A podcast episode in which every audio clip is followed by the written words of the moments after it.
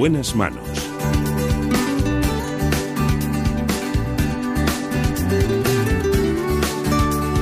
El programa de salud de Onda Cero. Dirige y presenta el doctor Bartolomé Beltrán.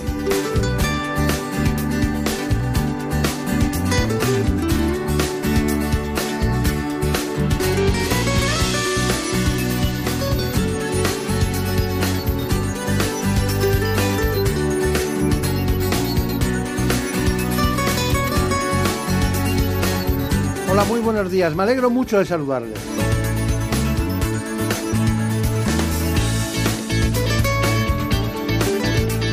Aquí estamos en la producción y realización Óscar Aguilera y Marta López Llorente.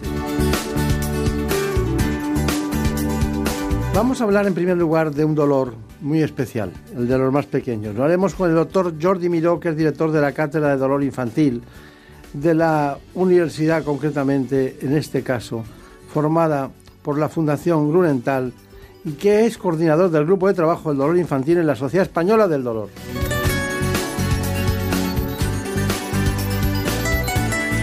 En España, uno de cada diez pacientes con dolor crónico es un niño. En buenas manos.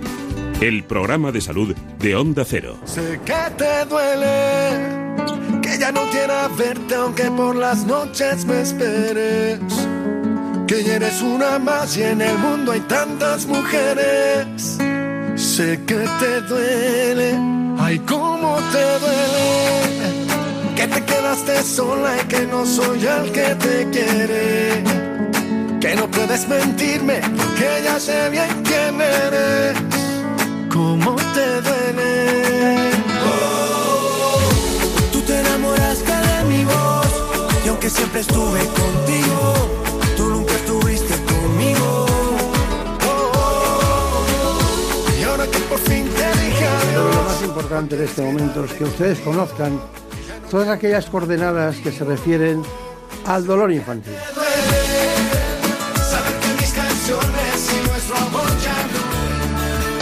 En buenas manos. El programa de salud de Onda Cero. Según las últimas investigaciones, el dolor crónico afecta a más del 30% de los niños y adolescentes en nuestro país.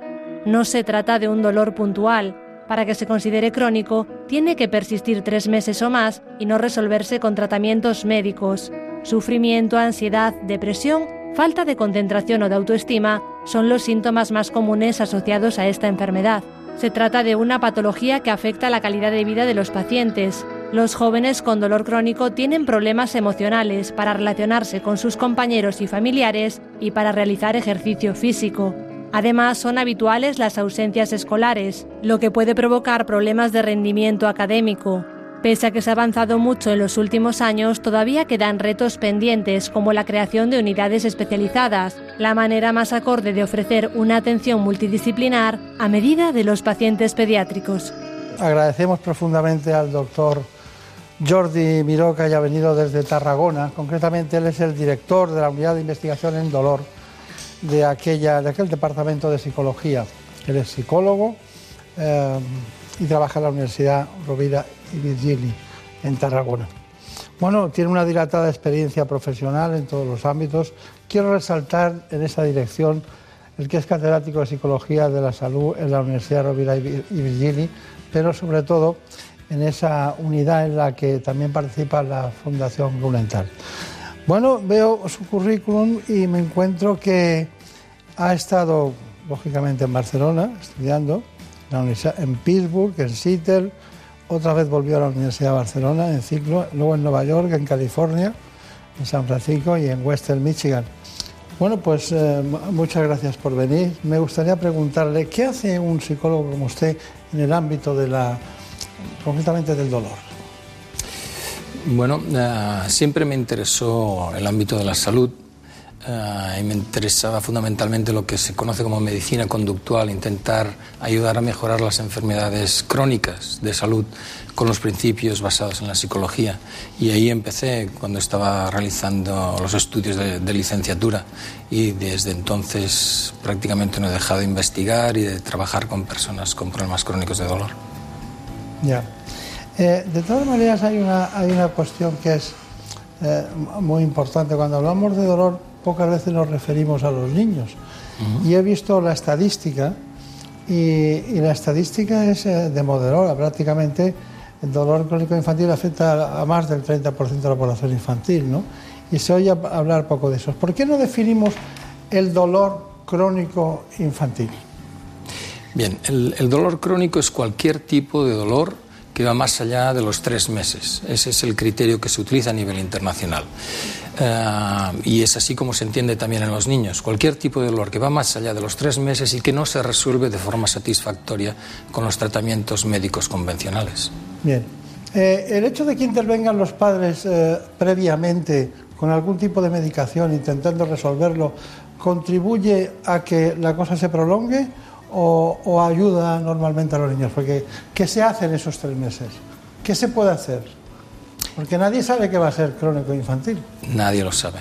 Todavía no, no tenemos la respuesta cuáles son los factores que determinan la aparición del dolor crónico y la discapacidad a largo plazo. Sí tenemos algunas respuestas parciales.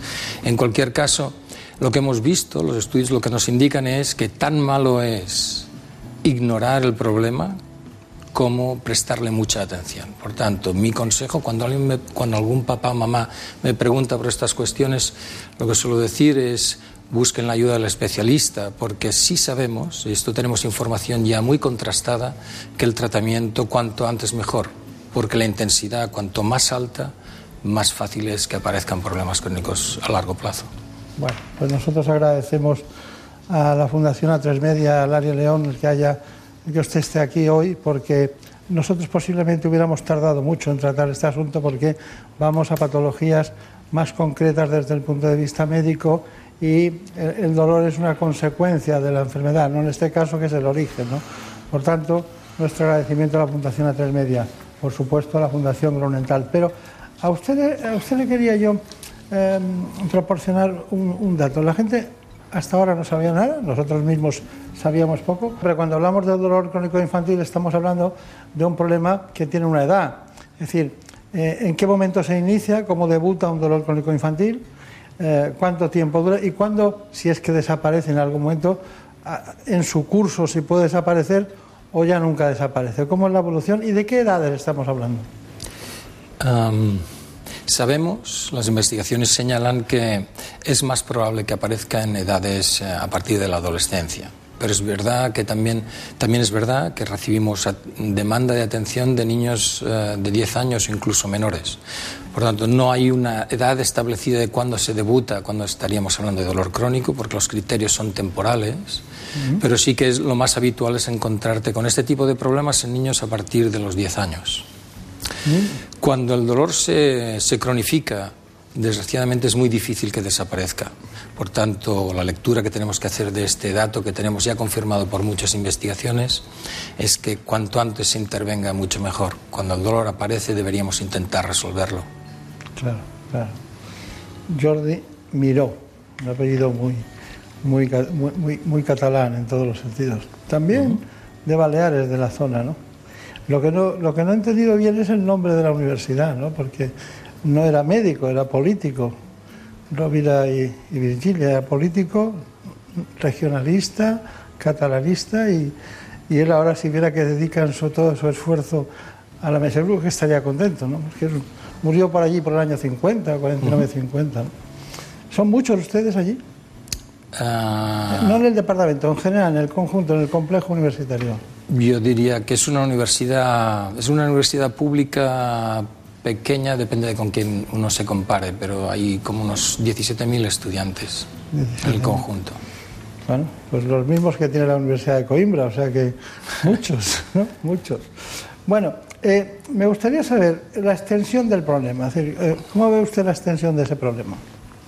El problema mm, es extraordinariamente extenso De hecho, la extensión del problema, ese 30 y poco por ciento del que usted hablaba hace un momento, fue lo que determinó en buena parte que nosotros que mi grupo de investigación se dedicara de forma muy específica a esto. Yo vengo, yo me, formo, me formé como especialista en el dolor en, adultos, pero la realidad de los datos, la importancia de esta, la magnitud del problema me llevó a empezar a trabajar en esto y a dedicarme de forma casi exclusiva a esta situación. Claro. No sé, me recuerda en cierta manera en los adultos la fibromialgia, ¿no? porque es también donde acaban interviniendo los psicólogos en este, en este problema, ¿no? Y lo difícil de tratar que es, ¿no? ¿Qué es lo que les va mejor? es, que, la, perdónenme la pregunta, pero cuando lo, he estudiado, la fibromialgia, me he dado cuenta de que eh, a uno le va bien una combinación y a otros otras, ¿no? Y en general hay una desesperación en el trayecto por parte de los padres. ¿Qué, Vamos a hacer la pregunta al revés. ¿Qué les diría a los padres respecto a las posibilidades del tratamiento y cómo llegar a quitar el dolor crónico infantil de una manera, diríamos, de ese 30%, llegar a conseguir éxito? Bueno, sabemos los informes, todos los informes que hay al respecto señalan que el mejor tratamiento, el tratamiento de elección, tiene que ser un tratamiento multidisciplinar en el que intervengan especialistas médicos, psicólogos, enfermeras y fisioterapeutas.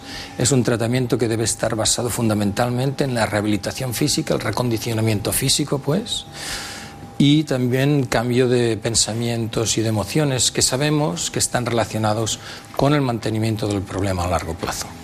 Eh, en estos momentos la investigación es bastante concluyente. Sabemos qué debemos hacer y cómo, otra cosa es eh, si lo estamos aplicando, que esto sería una cuestión distinta. Claro. Y difícil, difícil. Porque todo lo que no tiene métrica, ¿verdad? colesterol tiene métrica. Puedes actuar desde el efecto, eh, otro tipo de trastornos, hasta problemas oculares como la miopía o cualquier otro. Pero cuando no hay métrica y hay celularmente, yo creo que tiene que haber un componente o alguna sustancia eh, celular eh, dentro del cerebro que hace que unos eh, tengan menos serotonina o tengan más dopamina o menos dopamina y eso para ustedes es complicado y difícil, ¿no? Sí, sí sabemos que hay una hipersensibilidad.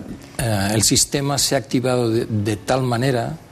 El, dolor es una experiencia muy compleja y sirve de, aviso de que algo no funciona bien. Entonces, algo ha sucedido en este sistema para que la alerta esa señal de alarma, esa señal de incendio, algo se está quemando, que es el dolor, permanezca en constante activación. Eh, tenemos que encontrar el mecanismo, ese interruptor, digámoslo así, para evitar que siga sonando la campanilla, porque en la mayor parte de estos casos no existe ninguna alteración física que seamos capaces en estos momentos de identificar como responsable del problema. No se olvide que el esfuerzo que están poniendo ustedes en esto desde, desde la Fundación Grunenthal, como todas las organizaciones que están detrás, eh, al final tenemos que dar algún camino, alguna solución, porque el futuro tiene que ser eh, algo ahora de positivo para solucionarlo. Bueno, eh, seguimos con ese asunto tan interesante. Me gustaría saber cuál es la situación del manejo, el manejo del dolor crónico en la población infanto-juvenil en España. ¿no? Cuando hablamos del manejo, eh, para que la gente se sitúe, es decir, bueno, cada uno lo puede manejar con el criterio clínico que considere, ¿no? O criterio psicológico. Pero al final hay un protocolo, ¿no? Hay cosas que no se deben hacer y cosas que se deben hacer. Entonces, ¿cuál es el manejo? el manejo debe ser desde una perspectiva multidisciplinar. Decíamos antes, esto es lo que los informes han, demostrado como más adecuado. Eh, y, decía, sabemos qué hacer y cómo, otra cosa distinta es si esto se está haciendo. Y la realidad de lo que sucede en España es, vamos a decirlo así, mejorable. Eh, sabemos qué hacer, cómo, desgraciadamente no lo estamos, no lo estamos aplicando. Y esto es un problema. En España, afortunadamente, tenemos grandes profesionales de la medicina, grandes profesionales sanitarios que suplen con su voluntad, sus conocimientos y su, querer con las disposiciones, con las alternativas que tenemos disponibles. Ah, por tanto, insisto, es muy mejorable, pero es verdad que estamos a la altura de lo que puede suceder en otros países. Está bien. Eh, de todas maneras, eh, cuando yo, yo, yo espero, es decir, no hay nadie en la faz de la tierra más que un niño con dolor eh, crónico infantil, ¿no? Y estoy yo. ¿no? ¿Cómo manejo esa situación? ¿Qué hago? ¿Qué es lo que no debo hacer? ¿Qué es lo que nunca debo hacer? ¿Ese yo es un papá, una mamá o, o es el niño? Lo que usted quiera, una persona. Lo digo, lo digo para, para, porque estoy seguro de que hay muchos profesionales que tienen la buena voluntad, pero no conocen el manejo.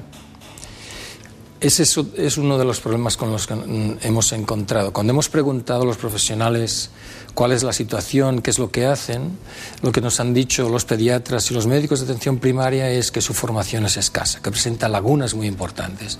El 80% de los pediatras y el 86% de los médicos de atención primaria de este país nos informan que tienen graves problemas, grandes lagunas y que esto interfiere muy mucho en su actividad.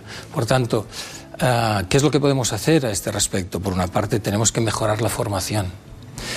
Uh, en nuestro país, y, y, no es muy distinto de lo que sucede en otros lugares, pero en nuestro país la formación de los médicos específica en dolor está entre, entre 20 y 50 horas de formación a lo largo de la formación que tienen eh, en la universidad.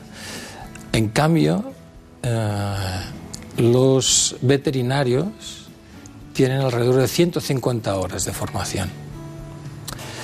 Eso nos deja en una situación que como mínimo sorprende. Estos son datos que, te, que, tenemos en España ahora. Estamos hablando de un informe que señala que efectivamente la formación es necesaria, mejorar la formación. Por tanto, esto es muy importante. Esto es algo que nos están demandando también los profesionales. Por tanto, si yo debo hacer alguna cosa, primero, en primer lugar, tendré que formarme. Esta es una dificultad, pero no son en el ámbito médico, sino en el ámbito de todos los profesionales y luego buscar el apoyo de otras personas que estén interesadas en este problema decía, uh, en este país lo que ha sucedido, lo que está sucediendo es que hay algunas personas muy significadas, muy significativas en este ámbito que lo han tomado como algo que debemos implementar, que debemos uh, mejorar. Y gracias a estas personas uh, estamos mejorando la situación del, del, del claro, tratamiento. Claro. ¿Y cómo se podría mejorar? ¿Usted cree que las unidades del dolor mejorarían este problema, mejoran este problema? Sin duda, sin duda. Pues para no tener ni una sola duda, María Hoyos estuvo en La Paz. ¿Cómo se llama el jefe de servicio? Pues se llama el doctor Francisco Reynoso. Y con él hemos podido charlar largo tiempo y una de las cosas que ha destacado hoy es muy significativa es que el dolor, a veces saber el origen del dolor en un niño es bastante difícil. La unidad de dolor infantil es una unidad que atiende exclusivamente a niños, a pacientes infantiles, que los atiende desde el año 1997 y decimos que es una unidad integral porque atiende todo tipo de dolor, es decir, dolor agudo, aquel dolor que dura pocos días, horas, eh, minutos, o eh, niños con dolor crónico, que son niños que llevan meses, años o incluso toda la vida con dolor crónico. En el caso de los niños, nos encontramos que en algunos casos son pacientes oncológicos, pacientes que han sido operados y que después de una intervención se han quedado con una lesión nerviosa, lo que llamamos un dolor neuropático posoperatorio, eh, o alguna enfermedad eh, mm, tipo articular o neurológica como la parálisis cerebral, pero son los menos. Eh, hay muchos pacientes en los cuales no encontramos cuál es la causa orgánica del dolor en el momento en que acuden, o si la tuvo, ha desaparecido y lo que queda es el dolor con una intensidad, con una gravedad que les está afectando, que les está haciendo la vida imposible. Es mucho más difícil el dolor crónico, porque en el dolor crónico, como está mantenido, todos los mecanismos fisiológicos se han ido adaptando y puedes tener un paciente que entra en la consulta absolutamente sereno, sin ningún tipo de nerviosismo, sin ningún tipo de estridencia y que cuando le preguntas cuál es el grado de dolor que tiene, te va a decir que tiene 10 sobre 10. La escala llanto es juntar distintos parámetros de conducta y parámetros fisiológicos fácilmente medibles en cualquier sitio, como la frecuencia respiratoria o el tono postural, etc., y eh, sacar conclusiones acerca de cuál es el grado de dolor agudo que tienen, dolor agudo, ¿eh? es dolor agudo que tienen los niños.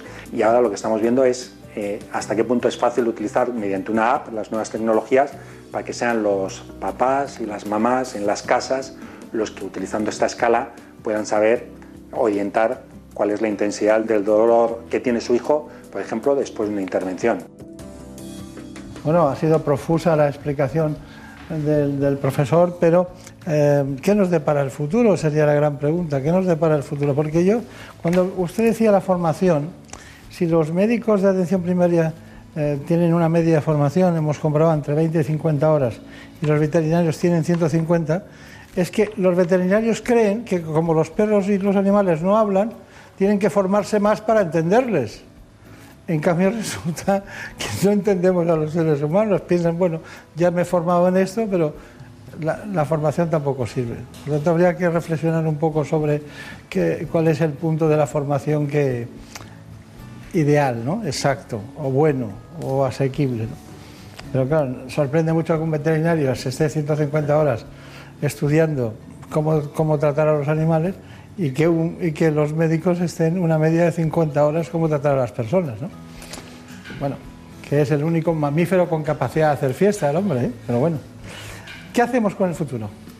Bueno, eh, en el futuro tendríamos que, que, hacer cambios no solo en la formación, debemos mejorar la formación, pero sobre todo también, y allá hablando de lo que sucede en España, tendríamos que mejorar la investigación Ah, sin crear nuevo conocimiento es muy difícil progresar. Y en España la investigación, en dolor en general, pero particularmente en dolor infantil y en dolor crónico infantil, es muy, muy, muy escasa. En Estados Unidos, que son un lugar en el que se suele contabilizar el tipo de, de acciones solo el 0,25% del dinero que se destina a investigación está dedicado al dolor. Y en Canadá, otro de los países que dedica más dinero, estamos hablando del 0,22% de toda la investigación, de todo el dinero que se dedica a investigar en salud. Si esto sucede en estos países, ¿qué sucederá en España? Pues como mínimo lo mismo, es decir, que estamos utilizando muy pocos recursos y así es muy difícil progresar. Por tanto, tenemos que impulsar esto. Pero también tenemos que hacer un esfuerzo por la traslación de ese conocimiento. No se puede quedar en los laboratorios. No. Tenemos que trasladarlo a la clínica y, por tanto, tenemos que desarrollar estas unidades multidisciplinares para que el tratamiento que sabemos que funciona, que es el más adecuado, basado en terapia cognitivo-conductual, que es la que se ha contrastado que en efecto funciona, porque no todo funciona, no todo sirve. Sabemos que la terapia cognitivo-conductual sí funciona, esto, esto, es lo que nos dice la investigación, y esto es lo que deberíamos aplicar en estas unidades. Y no es nociva, claro. Ah, y además utilizar las nuevas tecnologías. Ahora estábamos hablando estábamos oyendo hablar al doctor Reynoso. Precisamente las nuevas tecnologías lo que nos han de permitir es ah, tapar los agujeros de, esa, de esas utilidades que todavía no tenemos desarrolladas en España. Claro, claro. Hemos querido ir al territorio más familiar y lo ha hecho María Hoyos, el territorio más familiar, concretamente en este caso, como es un problema multidisciplinar y que la enfermería tiene gran papel. Los pacientes vienen ambulantes normalmente a nuestra unidad entonces les hace una valoración previa del grado de dolor que tienen, de las características, las dimensiones que, que afecta en su vida ese tipo de dolor y a partir de ahí, eh, con su tratamiento, con el tratamiento que se le pone en la consulta o las intervenciones que se realizan, se hace un seguimiento, pues ya sea eh, cuando vienen al hospital a otras consultas o telefónicamente para seguir pautas de tratamiento, eh, cambios en ese dolor, para ver un poquito la evolución, cualquier duda sobre efectos secundarios del tratamiento. Es complicado eh, hacerles entender a los padres que ya no hay una causa orgánica, que a lo mejor el dolor ya va a seguir siendo así de por vida y entonces vamos a intentar mantener, bajarlo lo, poquito a poco, lo máximo que se pueda conseguir y que ellos realicen su vida con la, y el niño realice su vida con la mayor calidad de vida posible. Eh, a mi hijo le diagnosticaron en agosto una leucemia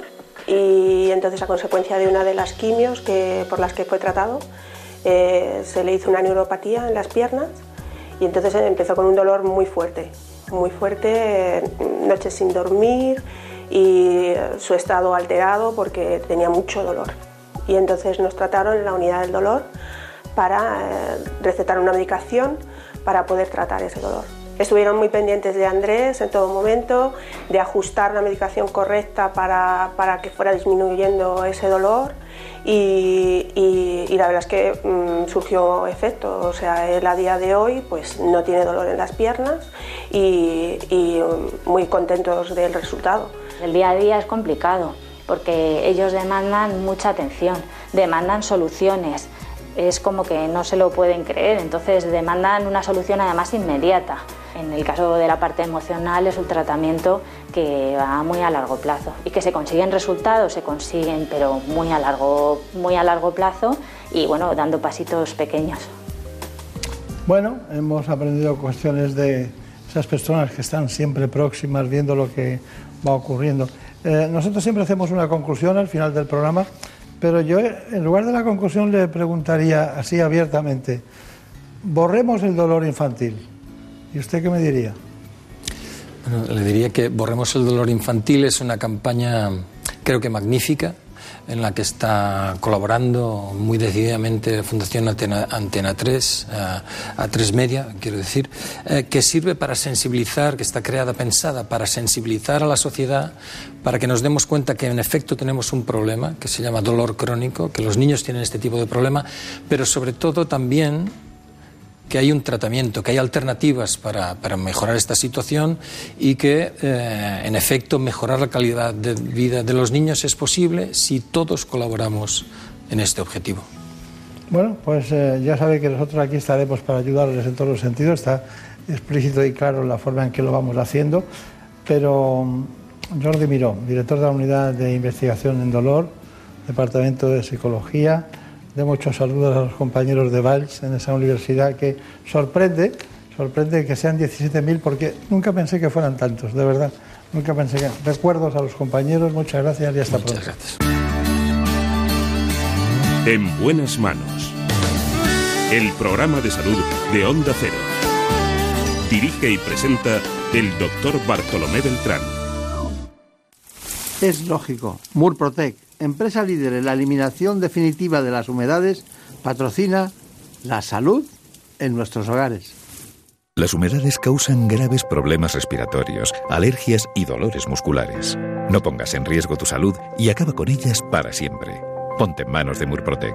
Pide tu diagnóstico gratuito, personalizado sin compromiso y con una garantía de hasta 30 años. Contacta en el 930 1130 o en murprotec.es. Para tu tranquilidad, Murprotec. Garantía de calidad. Las noticias, los sucesos, la actualidad nunca se detienen. Por eso los fines de semana seguimos bien informados con Juan Diego Guerrero. El Brexit ha resultado ser como el turrón, hay del duro y del blando. Y la premier británica, Theresa May, gusta más del blando. El divorcio entre el Reino Unido de Japón a Canadá y de la lluvia al calor. Y la ola de calor que llevan sufriendo desde hace una semana. Sófocles tenía razón en su Edipo Rey. El lugar en el que uno nace o vive determina tu destino. Lo bueno es que tiene usted la radio a mano y aquí le contamos lo que está pasando ahí Noticias fin de semana sábados y domingos a las 7 de la mañana y a las 2 de la tarde. Te mereces esta radio. Onda Cero, tu radio. En buenas manos.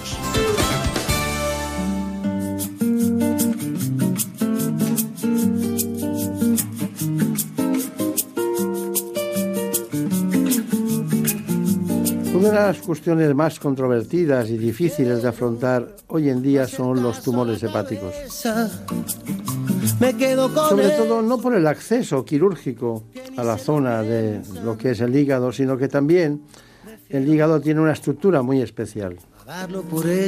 Por eso vamos a hablar de, vamos a decir un invento, y vamos a hablar de él, porque nos va a contar las novedades de la cirugía por vía laparoscópica para extirpar tumores hepáticos que se realiza a través de la simulación del órgano en 3D, un gran especialista, un joven especialista que trabaja en el servicio de cirugía del Hospital Quirón Salud de Valdemoro, que es el doctor Santos Jiménez de los Galanes. Mil veces prefiero a todos aquellos que son como niños Mil veces prefiero que pierdan los buenos, que ganen los indios. Así que para que conozcan en qué consiste esa simulación del órgano del hígado en 3D para poder afrontar el trabajo con cirugía por la paroscópica, conozcan este informe. En buenas manos. El programa de salud de Onda Cero. Dirige y presenta el doctor Bartolomé Beltrán. Más de 700.000 personas al año en todo el mundo sufren cáncer de hígado, un tipo de tumor que se diagnostica sobre todo en personas de 60 años y que es mucho más frecuente en hombres. Según los expertos, solo el 10% de los casos se detecta a tiempo, y es que cuando los síntomas aparecen, la enfermedad suele estar demasiado avanzada. En caso contrario y según las características del tumor y del paciente, se puede optar por extirpar el tumor o realizar un trasplante. Este tipo de cáncer está asociado a la cirrosis, causada por factores como el consumo excesivo de alcohol o infecciones del virus de hepatitis B o C. La incidencia de cáncer hepático es más alta en Asia y en países del África subsahariana, mientras que en el norte de Europa y en el continente americano su presencia es menor. Pero en general el hígado junto al pulmón son los órganos más frecuentemente afectados por metástasis y se producen 700.000 fallecimientos al año. Bueno, pues aquí está con nosotros esta mañana el doctor Jiménez de los Galanes que viene a aportarnos la última vanguardia, el New Deal dentro de este ámbito que es el hígado. Él es cirujano, trabaja como cirujano, trabaja concretamente en el Hospital Universitario Infanta Arena de Madrid, pero también coordina la unidad hepática de la Fundación Jiménez Díaz en Madrid. Bueno, es eh, un entusiasta de su trabajo, ¿eh? por lo que percibo, y es la primera vez que nos, que nos vemos, aunque los medios de comunicación le han sacado muchísimas ocasiones sobre una cirugía que siempre, cuando yo la estudié en, Valladolid, eh, pues era muy complicada. ¿no? Siempre la zona hepatobiliar era muy complicada en todos los sentidos y además de todo eso había que hacer pruebas intraoperatorias, radiológicas, estamos hablando de los años, 75 eh, a 80, y para, ver, para tomar decisiones, y era muy complicada. Así que, dígame, eh, esto, empecemos de, la noticia, ¿eh? le veo rodeado de, diríamos, de una serie de elementos que configuran lo que pueden configurar lo que es el hígado en su estructura general. ¿Por qué no, no, no empezamos por ahí y me dice, bueno, el hígado tiene estos problemas, que nosotros queremos solucionar y estas imágenes, entre estos modelos virtuales en 3D, nos llevan ¿Para qué lo hemos hecho? ¿Por qué? ¿Cuál es el sentido? Muy bien, pues eh, la, verdad es que desde que lo estudió usted hasta ahora la cirugía no ha cambiado mucho, sigue siendo una cirugía muy compleja. Lo que pasa es que es verdad que ahora disponemos de tecnologías, de avances que, que nos permiten llegar al momento de la cirugía de una manera más cómoda, sobre todo más segura para el paciente. El hígado, pues como pueden ver aquí, no deja de ser una, encrucijada vascular. Nosotros, el problema que tenemos cuando abordamos el hígado es que, aunque aquí vean modelos que son transparentes, el hígado es una víscera opaca, es una víscera sólida que por dentro tiene una estructura anatómica tremendamente, tremendamente compleja. El, hígado recibe un aporte vascular a través de la arteria y la, y la vena porta y drena esa, esa sangre a través de la, de la, vena cava. Entonces, cuando uno uh, interviene a un paciente por vía laparoscópica, a esa opacidad que tenemos siempre en el hígado, nosotros estas estructuras no las podemos ver, se une eh, la circunstancia de que por vía laparoscópica además no tenemos contacto. Es decir, aquí tienen representadas distintas eh, estructuras lo que ven marcado en amarillo son tumores, nosotros nunca veríamos la estructura tumoral. La estructura tumoral estaría escondida. Si realizamos la intervención por vía abierta, somos capaces de palparla y tocar los tumores con una consistencia distinta. Pero esto no sucede en la vía laparoscópica. En la vía laparoscópica nosotros realizamos unas pequeñas incisiones en el abdomen del paciente y el hígado lo abordamos a través de unos pequeños instrumentos, con lo cual estamos un poco perdidos. Es verdad que podemos realizar ecografías intraoperatorias, pero no deja de ser una incertidumbre la forma en la que vamos a tener que abordar finalmente el hígado. Por eso la laparoscopia ha llegado después a la cirugía hepática, después que a otras vísceras, como por ejemplo puede ser el colon, la vesícula biliar, que conceptualmente y anatómicamente pues son más, más accesibles, más favorables. A ver si nos hemos, lo, hemos entendido, porque me parece extraordinario lo que me acaba de decir. Nosotros tenemos un órgano que es un órgano muy importante, que solo nos damos cuenta que lo tenemos cuando, cuando falla. Cuando enferma. Cuando enferma, porque la gente piensa que no, bueno, el hígado está ahí, pero en cambio el corazón nos llama la atención. Efectivamente. Y luego resulta que, claro, la manera, por la, llegas hasta la cubierta, hasta la cápsula de todo el hígado, puedes llegar a muchos sitios por la paroscopia, verlo, incluso con una laparotomía lo puedes tocar, hasta incluso desde fuera algunos grandes expertos pueden tocar alguna zona tumoral si se ve, Pero en 3D ustedes tienen localizado exactamente dónde están los puntos. Y si el punto está en peligro, el hilio hepático, que es la zona de entrada y salida, es, es, es, un problema más grave que cuando, está, cuando es periférico. Efectivamente, eh, totalmente, es así. Realmente la zona por la que la sangre eh, llega al hígado es a través del hilo hepático, la estructura que ha, que ha, mencionado, y efectivamente no deja de ser una encrucijada vascular. El, el hígado no deja de ser una especie de árbol, de tal forma que si alguna de las ramas principales del árbol se encuentra afectada, nosotros al operar el tumor podemos lesionarla y dejar desfuncionalizado el hígado. Esta tecnología nos permite saber a qué nivel está la lesión, la lesión tumoral localizada y qué es lo que tenemos que hacer para resolver ese tipo de, tumor sin dañar el resto de la estructura. ¿Y, a quién se le ocurrió esto? Pues esto se nos ha ocurrido al grupo de cirujanos que, nos dedicamos a, a, la cirugía hepática como una necesidad. Y nosotros, cuando lo abordamos el tratamiento quirúrgico, el tratamiento en general de un paciente, lo que queremos es darle la máxima calidad con nuestra intervención y la máxima calidad se, se garantiza eliminando incertidumbres. Esta tecnología surge de la necesidad, de la necesidad de garantizar al paciente que le vamos a ofrecer la mayor calidad en la cirugía que le vamos a realizar. Pero llevamos muchos años con esa necesidad y no se había...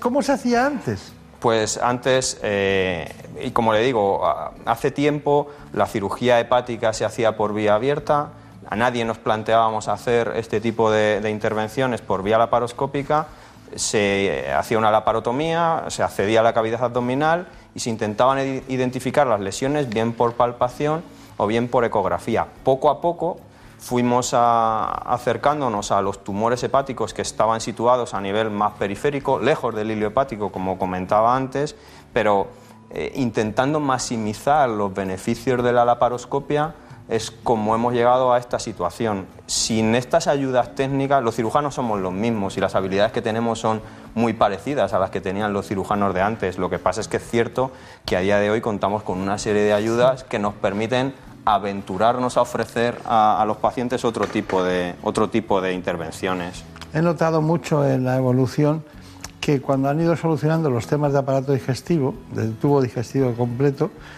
se han concentrado mucho investigadores y cirujanos especialistas de todo tipo y condición en el hígado, ¿no? porque es un órgano que están lo están cercando ustedes en todos los sentidos. Es una, ¿qué voy a decir yo que me dedico a la cirugía hepatobiliar? Pero es una estructura apasionante, tiene unas implicaciones anatómicas y funcionales que, que nos hacen disfrutar muchísimo de su estudio. y al mismo tiempo de la resolución de los problemas que le afectan. Cuando hay, pero hay, hay, tengo la sensación de que cuando hay una hepatitis, una hepatitis C, eh, la persona tiene mediana edad, 50 años, 50, lo que sea, y hay alcohol, hay sedentarismo, obesidad, y, de repente, y de repente, por lo que sea, em, se descubre un, hepatocarcinoma, la situación es como, cuando se quema un territorio, ¿no? Esa, eh, lo arrasa por dentro, es decir, ahí el cirujano tiene poco que hacer, ¿no?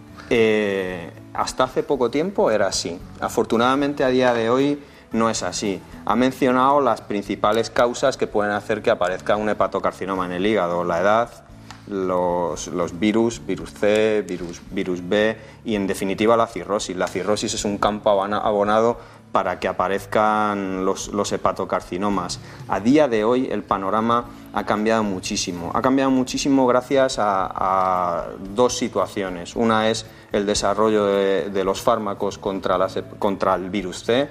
A día de hoy tenemos mm. un gran arsenal de fármacos antivirales que permiten controlar y mitigar el daño que hace el virus C sobre, sobre el órgano, que es uno de los principales factores para el desarrollo del hepatocarcinoma y el otro es el desarrollo de la cirugía, bien sea en su vertiente de trasplante o bien sea en su vertiente de la cirugía receptiva. Eh, resecar un hepatocarcinoma sobre un hígado dañado no es técnicamente complejo, pero implica un posoperatorio tórpido, porque el hígado no va a recuperarse de la cirugía igual que un hígado sano. Tenemos que preservar una mayor cantidad de tejido y finalmente si el sustrato, que es la cirrosis, que da lugar al hepatocarcinoma, sigue estando allí, el paciente volverá a desarrollar un hepatocarcinoma. Luego, no es que sea fácil, pero afortunadamente a día de hoy tenemos un gran abanico de posibilidades para tratar a estos pacientes. Le, podríamos contar a los, a los espectadores, oyentes y pacientes la gran capacidad funcional del hígado en el sentido de que es una estructura que no funciona toda completamente cada segundo. ¿no? Es diferente al corazón en ese sentido. ¿Qué, cuál ¿Cuántas partes funcionan? De, si tuviéramos 100 partes, ¿cuántas funcionarían? Pues eh, el hígado va adaptándose a las necesidades que, tiene nuestro organismo. El, hígado es un elemento fundamental a la hora de depurar las toxinas que se generan en la digestión, es lo que nos permite filtrar. Es, a, efectos prácticos es como un riñón a la orina, pues es un filtrador de toda esa sangre que procede del tubo digestivo y, por otro lado, tiene una capacidad de síntesis, ¿no? de producir aquellos elementos que facilitan la coagulación en, en, nuestro organismo. Luego, en función del momento del día en el que nos encontremos y de cuál sea la situación funcional del organismo, el hígado produce un tipo de sustancias u otras. Un gran centro metabólico, ¿no? Efectivamente. Sí. Bueno, conclusión de todo esto, doctor Jiménez de los me encanta lo que han hecho. Eh, me parece que, bueno, que es un avance muy importante, pero ¿por qué, eh, diríamos, eh, en ese programa innovador de cirugía laparoscópica eh, hepática, que es virtual, ustedes dicen los, los resultados se han optimizado? ¿En qué medida se han optimizado? ¿Tenemos métrica de eso? Estamos analizando. Este es un, un, un proyecto que lleva relativamente poco tiempo, llevamos con él dos meses, apenas una veintena de pacientes intervenidos, pero estamos totalmente seguros de que seremos capaces de objetivar, de cuantificar, estamos recogiendo esos resultados. Fíjese, solo por el tipo de abordaje, eh, la estancia media del paciente en el hospital se reduce a la mitad. Un paciente que sometemos a una hepatectomía por una vía abierta está en el hospital entre 7 10 días. Por esta vía, el primer paciente que operamos, que es este paciente en concreto, se fue a casa el cuarto día y, y la ventaja no es ni el, el, cirujano que realizó el procedimiento ni el tipo de cirugía, es el abordaje laparoscópico que permite una menor manipulación de las asas intestinales, muchísimo menos dolor, menos generación de adherencias, menos posibilidad de infecciones al reducir el tamaño de las Claro, y cambian ustedes además la puerta de entrada, ¿no? Efectivamente. Porque de, de ir a buscar el, el, tumor por un lado a ir a buscar por otro, es cambia mucho porque el hígado tiene mucho, tiene, no, en realidad no tiene caras, pero tiene tres, ¿no? Efectivamente, es, es, exactamente así. De hecho, una de las cosas que, buenas que tiene este tipo de simulaciones es que cuando nosotros eh, abordamos un, un hígado, hacemos una laparotomía subcostal, una incisión debajo de las costillas, nosotros abordamos el hígado por aquí. Nosotros lo que nos vamos a, a, a, a ver en un primer momento va a ser esta visión. Sin embargo, cuando hacemos por vía laparoscópica, nosotros abordamos el, la cavidad abdominal desde el ombligo, desde abajo. Luego nosotros vemos el hígado así, por aquí. El tener este modelo en la mano y poder moverlo antes de llegar a la cirugía, de hecho nosotros somos capaces de eh, decidir qué, se, qué sección vamos a hacer y en la posición en la que la vamos a hacer. Llegamos al quirófano habiendo entrenado muchísimo más la intervención, con lo cual el tiempo quirúrgico, el tiempo que el paciente está sometido a drogas, a Van más seguros. efectivamente, eh. y el paciente está mucho más seguro. Bueno, es un placer, es un placer eh, tenerle aquí con nosotros, sobre todo porque con lo, con lo joven que es, perdóneme, o, o, como lo parece, pues resulta que tiene un trayecto eh, y con un órgano que le guste tanto, un trayecto muy, muy prometedor en todos los sentidos. ¿Dónde nace usted? En Ciudad Real, en Daimiel, soy daimileño. Sí, o sea, allí salen de todo. Bueno, pues... Eh, salen humoristas buenos, artistas de cine, Allí aprendemos a, aprendemos a trabajar y a ser buenas personas, que en el fondo es la única forma de ser buen cirujano. Está bien. Bueno, tenemos un informe sobre cáncer. Eh, no se nos olvida el programa, pero era apasionante que ustedes conocieran la totalidad de la divulgación pragmática de alguien que está en, no en un invento, sino en una realidad de investigación que en este caso es virtual para conocer mejor la realidad posterior. ¿Qué es lo que más lesiona el hígado? Pues sin duda alguna la ingesta alcohólica. Hay otros factores, hay determinadas toxinas, las aflatosinas que generan algún tipo de, de hongos, algunos insecticidas pero si hay un, tóxico que está en nuestro medio y del que no somos conscientes, ese es el, es el alcohol. El alcohol condiciona ya no solo el desarrollo de, de una cirrosis, sino hay hepatitis, hepatitis alcohólicas que, que deter, deter, deterioran muchísimo el órgano y, condicionan su, funcionalidad. Y además eh, la ingesta alcohólica no solo es un, tóxico, para el hígado per se, sino que además condiciona el desarrollo de cirrosis que, como hemos comentado, tiene un campo abonado, es un campo abonado para el desarrollo de tumores hepáticos. Claro, claro se abusa mucho de la automedicación y de manera muy irresponsable, ¿no? Y se ponen las cosas peor, porque con el alcohol y, y ciertos tóxicos, pues claro, el hepatocito se lesiona, que es la unidad funcional del principal del hígado. Bueno, eh, vamos a ir al hospital concretamente Infanta Elena, vamos a reproducir lo que usted verbalmente nos ha contado magníficamente, vamos a reproducirlo, esta aportación virtual para conseguir cosas que luego sean más prácticas, más seguras y más eficaces. La cirugía laparoscópica de extirpación de tumores hepáticos cuenta con un innovador abordaje gracias a la simulación previa de la intervención quirúrgica a través de un modelo 3D que reproduce con exactitud la anatomía del paciente. Nos basamos en imágenes de escáner, en imágenes de resonancia y en ecografía. Todas esas imágenes se fusionan en el software y la imagen que nosotros obtenemos es una imagen mucho más completa y que nos permite analizar mucho mejor cuál es la situación real del órgano que vamos a intervenir. Nosotros vamos dentro del quirófano con este hígado y será un instrumento más dentro de la mesa de quirófano, igual que tenemos las tijeras, igual que tenemos los bisturís, de tal forma que nosotros en todo momento podemos ir consultando cuál es la situación real en el paciente y cuál es la cirugía que nosotros habíamos planificado. La ventaja no es solo que nosotros al quirófano vayamos perfectamente entrenados, sino que este mismo órgano eh, el paciente lo conoce, se lo enseñamos antes de la cirugía y le explicamos en lo que consiste, de tal forma que esa ansiedad anticipatoria que el paciente puede tener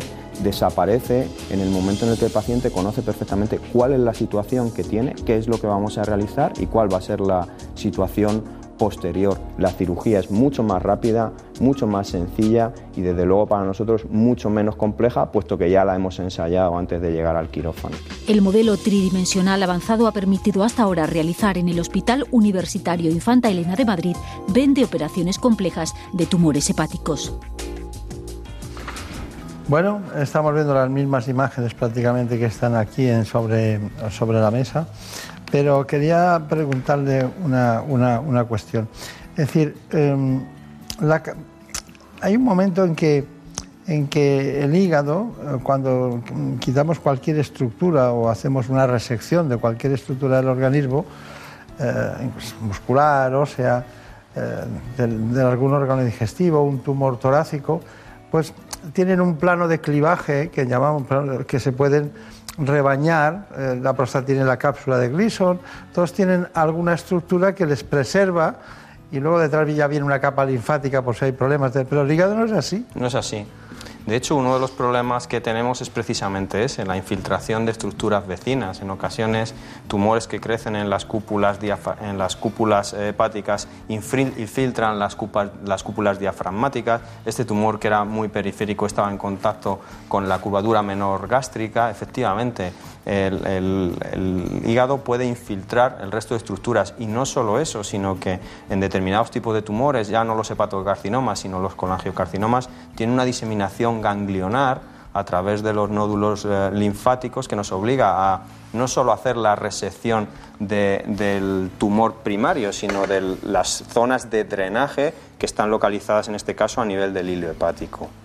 Entonces, para que nos entiendan todos, si esto es el hígado, el idiopático es la zona por donde entra la, la, circulación sanguínea, que es lo rojo, y por, de, por, donde drena la porta y el sistema venoso, ¿no? Efectivamente. Bien. Bueno, entonces, usted no prefiere nada, pero si tiene que operar, prefiere un tumor aquí que no en el idiopático. Efectivamente. Efectivamente. ¿No? Yo prefiero que los pacientes tengan tumores alejados del hilio. Porque sí, que no tengan nada, pero si los tienen Efectivamente. Que... La, el gesto quirúrgico que tenemos que hacer es mucho menos agresivo y la recuperación es, es mucho, y, mucho más fácil. Pero el paciente llega a quirófano pensando, diciendo, bueno, me voy a operar de hígado porque mi vecino lo que diga, se operó, bueno, y se operó con el doctor Jiménez de Logalán, salió todo bien y estupendo. Pero resulta que va otro y dice que, es, no, el mío es más pequeño que el tuyo, pero está aquí, comprime todo el sistema arterial y hay unas adherencias increíbles y ustedes lo pasan fatal. Efectivamente, efectivamente. Eh, por la propia estructura anatómica que comentábamos que tiene el hígado, no es tan importante el tamaño del tumor, de hecho, este tumor que es muy grande es mucho más fácil de estirpar que un pequeño tumor localizado a este nivel que estábamos hablando. Porque tenemos que respetar el resto de la vascularización. Mm, nos cuesta más trabajo, pero lo resecamos igual. Ya, le veo que está muy animado. Es que para, para, acabar, acabar en todos los grandes hospitales de Madrid viniendo de Aimier hay que, hay, Efectivamente. hay que pedalear mucho. Eh, aparte que en su biografía viene que ha trabajado con los grandes cirujanos eh, que hay en Madrid concretamente, ¿no? Imagino que conocerá los demás de otros de los trabajos científicos. Pero mire, eh, ¿con cuánta capacidad de, con, con cuánto hígado le ha vivido algún paciente? ¿Con, el, qué, con qué menos hígado posible, alguien ha sobrevivido. Eh, eso está estudiado y, depende del tipo de paciente y de la lesión que estemos tratando. La principal causa por la que nosotros realizamos cirugía hepática son las metástasis hepáticas. En ese tipo, este caso es un caso de metástasis hepáticas que no pudimos operar directamente, pero en cualquier caso, las metástasis hepáticas, eh, cuando abordamos este tipo de lesiones, intentamos preservar la mayor cantidad de parénquima viable porque probablemente el paciente vaya a recaer a nivel hepático.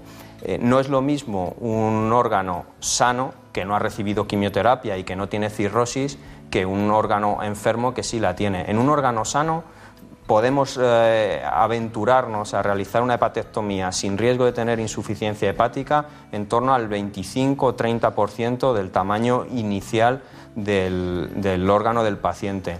En un órgano que ha recibido quimioterapia, muchos de estos pacientes son pacientes en los que el tumor primario es un cáncer de colon o pacientes cirróticos, tenemos que aumentar ese porcentaje en torno al 40-45. Bien, ¿cuál es su, su conclusión? Diríamos, ya hemos explicado sobradamente las, las cuestiones, pero ¿Esta alternativa dónde se sitúa? ¿En qué punto se sitúa? Pues esta alternativa yo tengo claro que se va a generalizar, que poco a poco se irá adquiriendo en el abordaje laparoscópico de otros órganos, en mi caso seguro el páncreas, tumores localizados cerca del eje esplenomesorraico, tumores cerca de la porta que antes no eran, no eran resecables y con el resto de compañeros, no solo cirujanos, sino con los compañeros de patología, los compañeros de anestesia, los oncólogos médicos, parte fundamental en todo nuestro trabajo, seguir desarrollando este, esta tecnología y apostando porque los pacientes tengan una, cada vez una calidad mejor en nuestra asistencia. Pues nada, doctor Santos Jiménez de los Galanes, muchísimas gracias por todo, que tenga mucha suerte y en algún momento lo volveremos a ver con una tecnología o con los datos estadísticos de cómo va esta nueva disciplina que es saber en 3D antes lo que nos vamos a encontrar. Perfecto. Muchas, gracias. Mucha suerte. En buenas manos. El programa de salud de Onda Cero. Hey there, kids, put on your dancing boots. Come ha llegado el momento de que ustedes conozcan las noticias que se han producido en la última hora en esta casa. Vamos con las noticias que se produjeron en España y en el mundo de la mano de nuestros compañeros de los servicios informativos. Hey there, kids, put on your dancing boots. Come dance with me. Come dance with me. What an evening for some terpsichore, handsome face. I know a swinging place.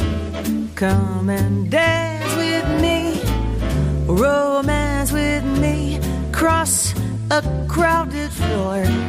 And while the rhythm swings, what lovely things I'll be saying. For what is dancing but making love set to music?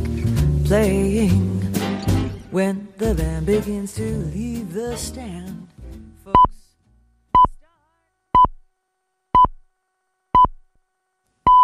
Son las 5 de la mañana, las 4 en la comunidad canaria.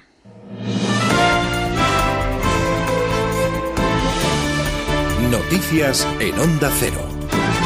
Buenos días. El Partido Socialista ganaría las elecciones, pero tendría muy difícil gobernar. Según una encuesta que hoy publica el diario El Mundo, los socialistas obtendrían 110 escaños frente al Partido Popular, que se hunde y conseguiría 71 diputados. Ciudadanos parece que se frena con 54 escaños, mientras que Vox podría situarse con 40. Es una auténtica irrupción en el Parlamento. Podemos consuma una importante caída hasta los 37 diputados. Con esta radiografía, la izquierda no suma y las tres derechas no tienen asegurada la mayoría absoluta. Ciudadanos quiere jugar todas sus bazas y por eso en las últimas horas han movido ficha. Inés Arrimadas ha confirmado que encabezará la candidatura al Congreso por Barcelona. Voy a dejarme la piel para que Albert Rivera sea el próximo presidente del Gobierno de España. Y voy a seguir defendiendo, insisto, al constitucionalismo allí donde es más difícil defenderlo. Pero os anuncio que voy a presentar mi candidatura para las primarias de Ciudadanos al número uno por Barcelona a las próximas elecciones generales.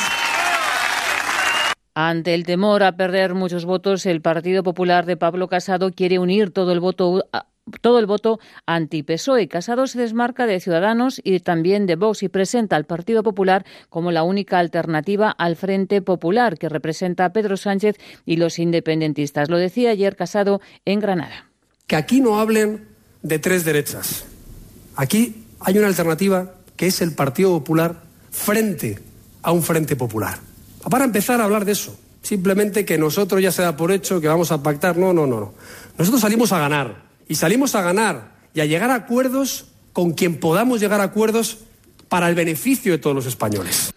Pedro Sánchez aparece como el líder mejor valorado y después Albert Rivera, el líder socialista, se rodeaba ayer en Madrid de dirigentes europeos para lanzar la precampaña al Parlamento Europeo. Sánchez centraba sus críticas en Ciudadanos y para evitar la fuga de votos al Partido Naranja dice que hay que dejar de llamarles liberales. Dejemos de llamar liberal a quien no es liberal. Mirad, sí, porque los liberales, los liberales en Europa los liberales en Europa defienden las libertades. Los liberales en Europa hacen gala de no pactar con la ultraderecha. Y aquí en España los supuestos liberales lo que hacen es mercadear con las libertades de las mujeres para intentar llegar al poder. En un intento de marcar perfil propio, Santiago Abascal advierte que Vox no será una muleta inútil ni despreciada de otros partidos políticos, en alusión a Partido Popular y Ciudadanos, que ya han demostrado en Andalucía que tienen miedo y no se atreven al cambio. Abascal ha celebrado Asamblea General del partido para blindarse como líder en Vox y controlar todo el poder. Se protege de los infiltrados, de esos que llegan aquí animados por otros para entrar hasta en la sala de máquinas y sabotear el proyecto de Vox, de los arribistas y de aquellos que no vienen a servir a España, sino a servirse. La jornada de liga nos deja estos marcadores. Getafe 2, Rayo 1, Sevilla 2, Barça 4, Alavés 0, Celta 0 y Athletic de Bilbao 1, Eibar 0. La victoria con autoridad del Barça deja a los de Valverde más líderes con una exhibición de Leo Messi en el Sánchez Pizjuán con tres goles y una asistencia que le confirma como el mejor de la liga. 33 tantos lleva ya marcados el argentino.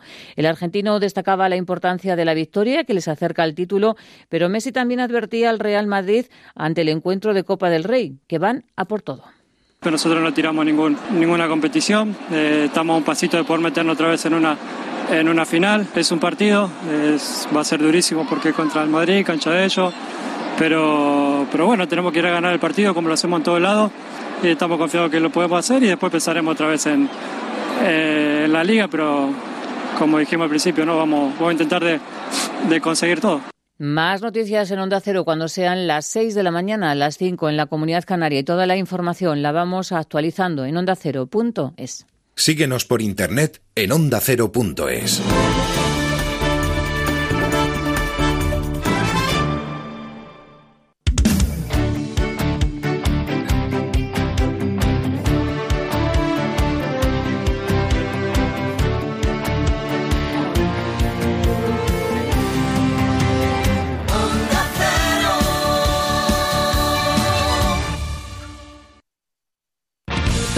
sobre las mascotas. Cuidados, consejos, anécdotas, como El perro y el gato. Un programa para aprender y divertirse. Primera pregunta. Necesitamos saber el nombre de cinco animales que sean capaces de correr a dos patas. El canguro, eh, las gallinas. Y mírate al espejo. El perro no sabe si hace algo bueno o malo. Simple y llanamente actúa dependiendo de su genética y principalmente de la educación y para qué le hayan querido emplear sus humanos. Estoy buscando a mi gatita persa blanca chinchilla. Se llama Luna, es muy pequeñita, menos de 3 kilos y muy cariñosa. Como el perro y el gato, con Carlos Rodríguez. Los sábados a las 3 de la tarde y los domingos a las 2 y media. Ofrecido por Menforsan. Te mereces esta radio. Onda Cero, tu radio.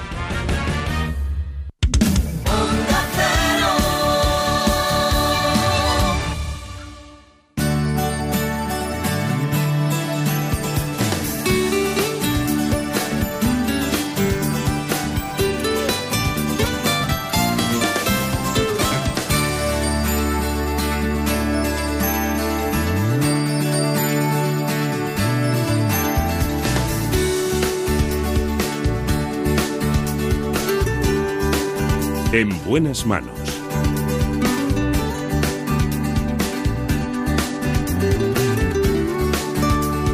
El programa de salud de Onda Cero.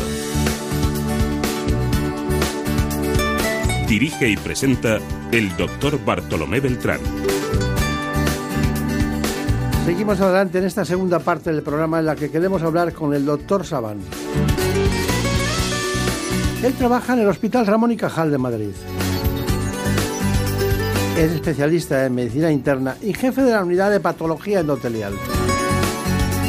A lo largo del espacio sabrán ustedes perfectamente qué es el endotelio.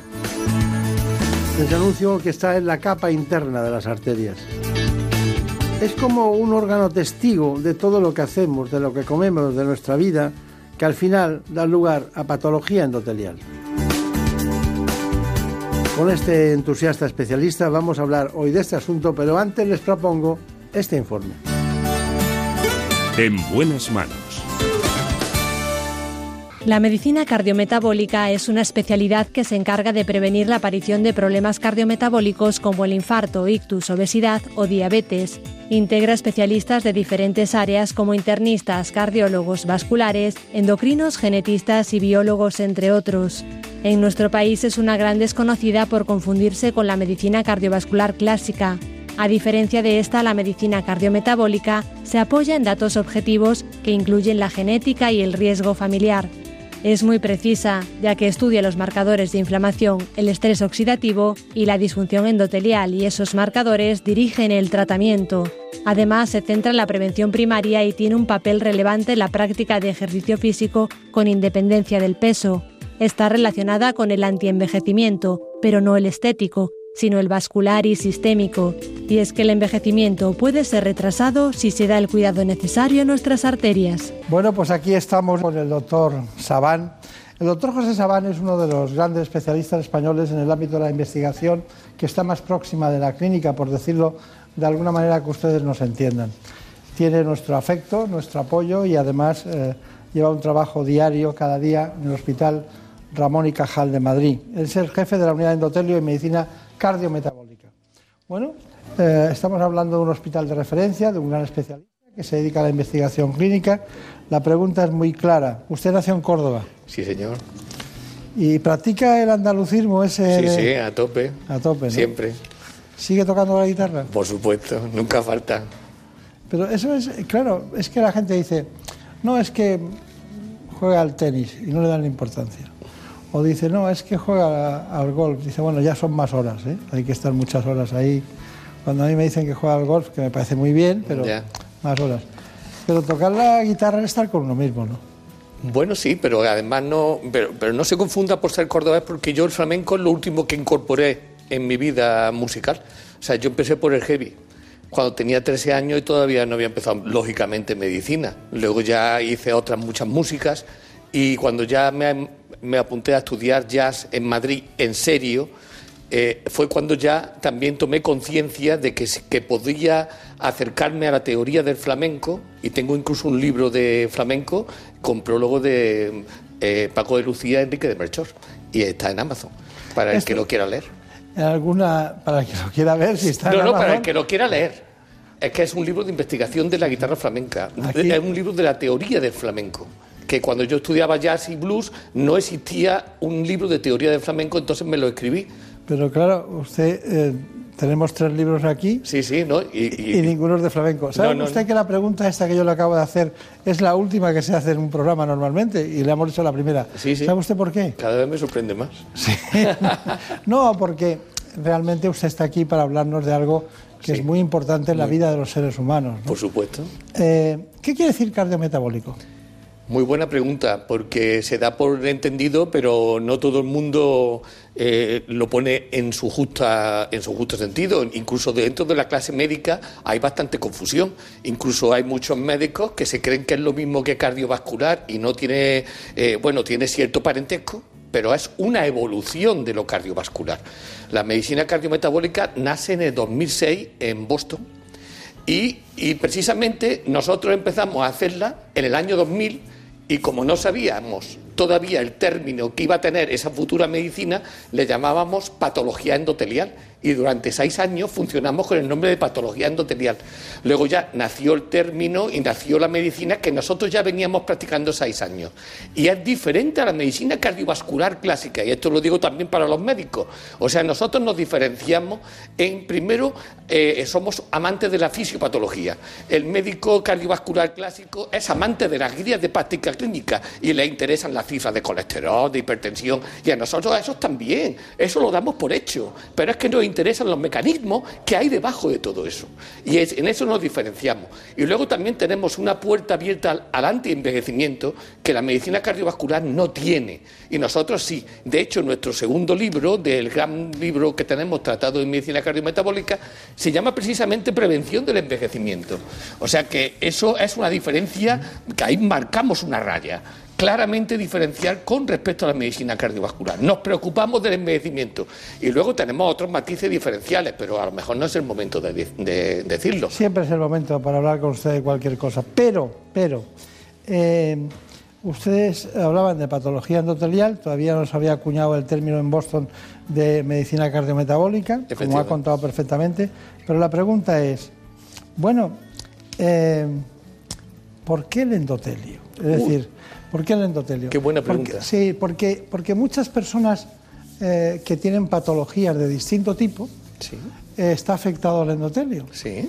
Y, y muchas- y si pone usted patología del endotelio y pasan dos señores que van por su hospital, que es muy grande, Sí. por cierto, y ven eso y dicen, ¿qué estarán haciendo aquí dentro? ¿no? Claro, claro. Y, y están haciendo lo más importante que hay en la historia del envejecimiento del ser humano. Desde luego. Lo más importante es lo que es la nutrición. Sí. Lo más importante es lo que es toda la acumulación de los Sí. antioxidantes. Sí, y, sí, sí. Claro, y usted se dedica a eso. Sí, justamente. Está Y en una sanidad pública nos dedicamos a eso y en el paciente enfermo, que es el más difícil. Haciendo eso en el paciente enfermo. Porque lo fácil es hacerlo en el sujeto sano. Dar suplementos de omega 3, coenzima Q y todo eso. En el, el sujeto sano es muy fácil.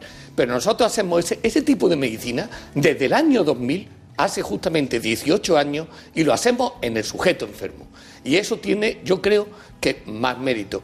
Y y ha puesto el dedo en la llaga. El endotelio eh, no es muy conocido ni siquiera por los propios médicos y nos ubican o nos ubicaban en el contexto de la anatomía patológica, pero nosotros somos clínicos, venimos de la clínica.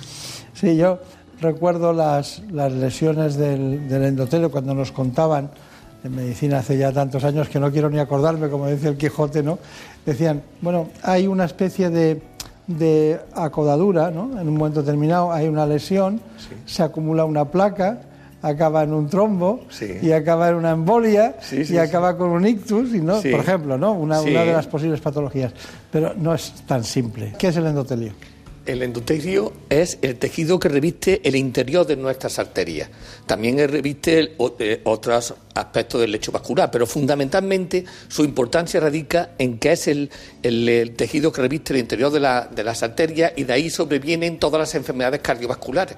O sea que el tabaco cuando va por el, los, los productos tóxicos derivados del tabaco van por el interior de nuestras arterias dañando al endotelio. La hipertensión la- lo ataca físicamente, pero luego el colesterol lo agrede bioquímicamente y así también la hiperglucemia. Y así se entiende la enfermedad cardiovascular. Claro, como me gusta oírle. Vamos a ver lo que nosotros entendemos por endotelio. El endotelio es nuestro órgano de mayor tamaño, pesa unos 4 kilos y medio y puede tener una extensión de cerca de mil metros. Lo forman miles de millones de células que recubren el interior de los vasos sanguíneos. Conocido como el cerebro de las arterias, sus funciones son contener la sangre, modular el tono vascular, regular el paso de células y fluidos hacia los tejidos, controlar la coagulación sanguínea y participar en la generación de nuevos vasos.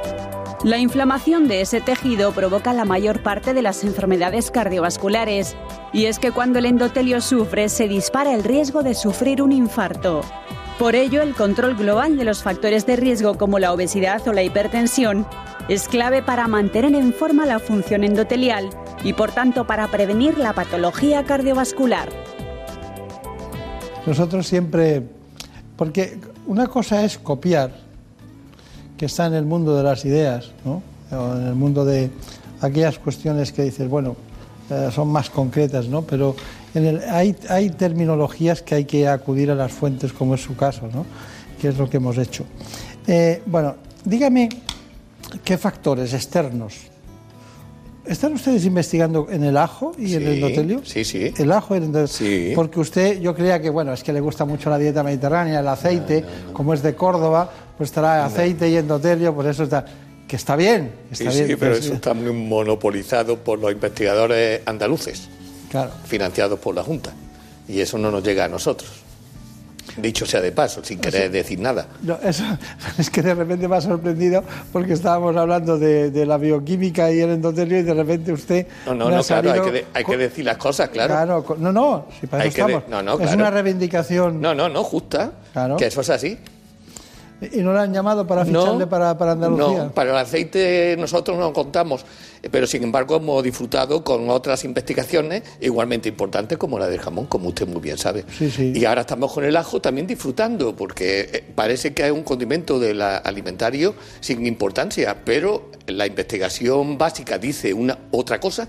Y nosotros, en estos hallazgos preliminares que estamos encontrando, también estamos viendo que es eh, tremendamente eficaz para la prevención cardiovascular, pero todavía es pronto para mm, adelantar los datos. ¿Qué tiene el ajo?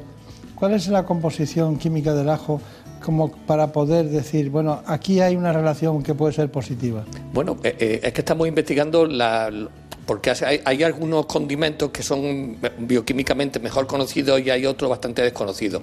Y probablemente sería injusto porque me dejaría en el alero alguno de ellos. Eh, realmente mm, eh, la investigación experimental se ha realizado con los dos o tres componentes básicos, pero hay más. Y en eso estamos nosotros también investigando. La aplicación clínica de los compuestos tra- tradicionales del ajo y otros menos conocidos, pero que parecen igualmente importantes. Yo creo que la acción antioxidante está clara y el beneficio endotelial, eh, en los primeros datos que nosotros estamos bajando, también lo deja bastante diáfano. Pero de eso ya había una, una investigación en animales y tal. Claro. Y por tanto, pero aquí lo, lo importante es que se trata de un extracto que eh, tiene un paladar eh, bastante bien con- conseguido. Y eso no es habitual.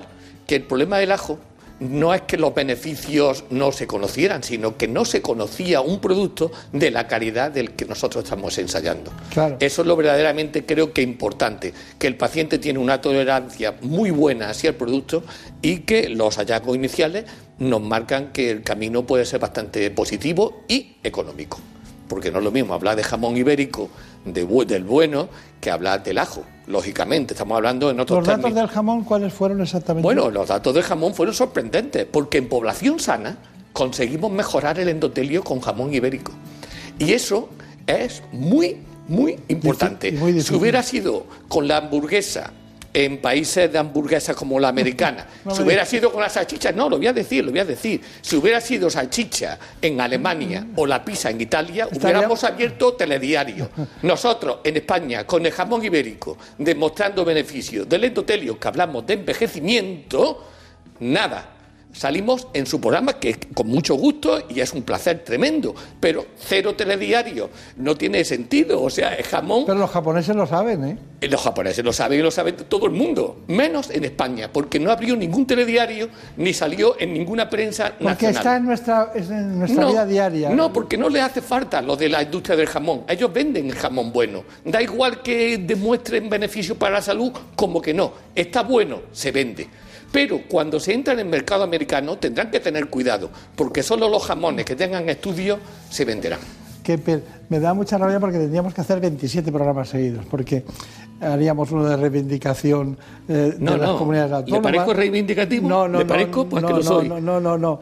El tema, el tema es que, sabiendo tanto como sabe de, de bioquímica, de problemas cardiovasculares, de endotelio, de la relación cardiometabólica, de lo que es eh, incluso la relación entre, entre diabetes mellitus tipo 2 y endotelio, todo lo que usted sabe y lo que sabe de antioxidantes, que al final, al final, al final es muy curioso que, estemos reivindicando algo que está en nuestra vida diaria y del que somos inconscientes. Eso tiene un mérito. El titular es ese, ¿no? Eh, ¿Qué haríamos sin jamón, no? O, qué haríamos sin ajo, o qué haríamos sin selenio, o qué haríamos sin coenzima Q10. Eh, usted domina todos esos antioxidantes, pero la pregunta es, eh, ¿los antioxidantes eh, realmente existen, son buenos? Hombre, claro que son buenos, pero hay que saber utilizarlos. Es que el problema está en la dosis. ¿Sabe usted que hay una discusión no, no, por claro, ahí? Claro, pero es que la, la, discusión vino de hace 20 años cuando empezó a usarse el megadosis de vitamina E. Ahí vino el verdadero error o sea, los americanos siempre van a la tremenda. Y está pasando ahora con la vitamina D. La vitamina D es uno de los grandes descubrimientos. No me quiero separar del También tema. Es antioxidante. Pero no, pero no es su acción fundamental, la antioxidante. Tiene muchas virtudes. Pero ¿qué está pasando en Estados Unidos? Exactamente está pasando con la vitamina D lo que pasó hace 20 años con la vitamina E. La vitamina E era beneficiosa. Lo que pasa es que los americanos empezaron a sacar megadosis y lo que era un beneficio se convirtió en un perjuicio. Y está pasando ahora con la vitamina D, uno de los grandes descubrimientos de lo que va de siglo. Están sacando megadosis de vitamina D y ahora están saliendo los médicos en televisión dando una alerta para que no se produzcan hipercalcemias por hiperconsumo de vitamina D. Claro, porque hay un equilibrio entre el calcio y la vitamina D. Y usted me preguntaba los suplementos. Naturalmente que los suplementos antioxidantes son eficaces, pero hay que saber utilizarlos a las dosis correctas y en los pacientes oportunos oportuno. No todo el mundo. Y luego hay biomarcadores para seguirlo. O sea, eso de dar un antioxidante y olvidarse del paciente es una mala práctica. Hay que medirle los niveles de, eh, de antioxidación en sangre y también en orina, que se pueden medir, son muy fiables. Y entonces ajustamos la dosis a las necesidades de cada paciente. Eso se llama, en medicina cardiometabólica, medicina personalizada. Cada paciente tiene su dosis. Y eso es lo importante, saber cuál dosis es la apropiada a cada paciente. Está bien. Un trabajo difícil, porque si cada paciente es diferente en las dosis que usted matiza, y hacerla personalizada exige no 10 minutos en una consulta, eso exige un estudio profundo y es muy importante. Eh, da la impresión de que habría que hacer un estudio del ahorro que ustedes podrían propiciar si, si se consiguiera que la gente practicara las indicaciones que tiene en la investigación. Yo también pienso lo mismo, pero creo que no todo el mundo piensa igual. Porque trabajamos al día a día, a ver qué pasa. Este fue el primer libro que yo vi de José Sabán Ruiz, eh, con un prólogo de Valentín Fuster, Control Global del Riesgo Cardiometabólico. Bueno, esto fue el primero. Bueno, pero aquí es donde aprendimos que el endotelio era el, diríamos, el, el primum movere de lo que es el envejecimiento y la salud. Cuénteme este, porque este ya, eh, ¿qué pasa? ¿Que usted cada vez tiene más, más colaboradores o...? Pues que se sumaron, se sumaron muchísimos expertos de todo el territorio nacional. Este nació el 90% en el Hospital Ramón y Cajal y este es nacional. Esa es una de las diferencias. Y luego también la temática. Este habla de fármacos y de fármacos y de estilos de vida y sus fundamentos. Y luego tiene una cosa apasionante que la bio- incorpora la biología molecular. Que cuando escribimos este libro, los conocimientos y la aplicación de la biología molecular al campo cardiovascular y del envejecimiento eran desconocidos, estaban en pañales.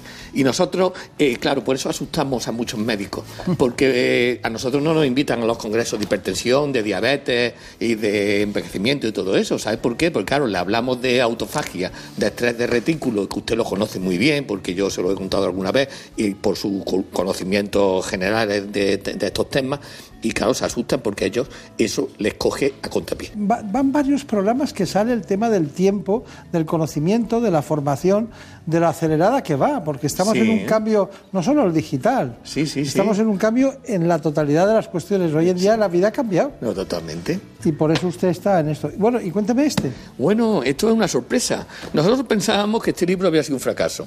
Y de pronto un día nos enteramos que estamos siendo plagiados en todos los países de América Latina con un curso que tiene este mismo título y que tiene como contenido del curso nuestros capítulos. Y entonces estamos en pleito con ellos. ¿Qué le parece? Increíble, ¿verdad?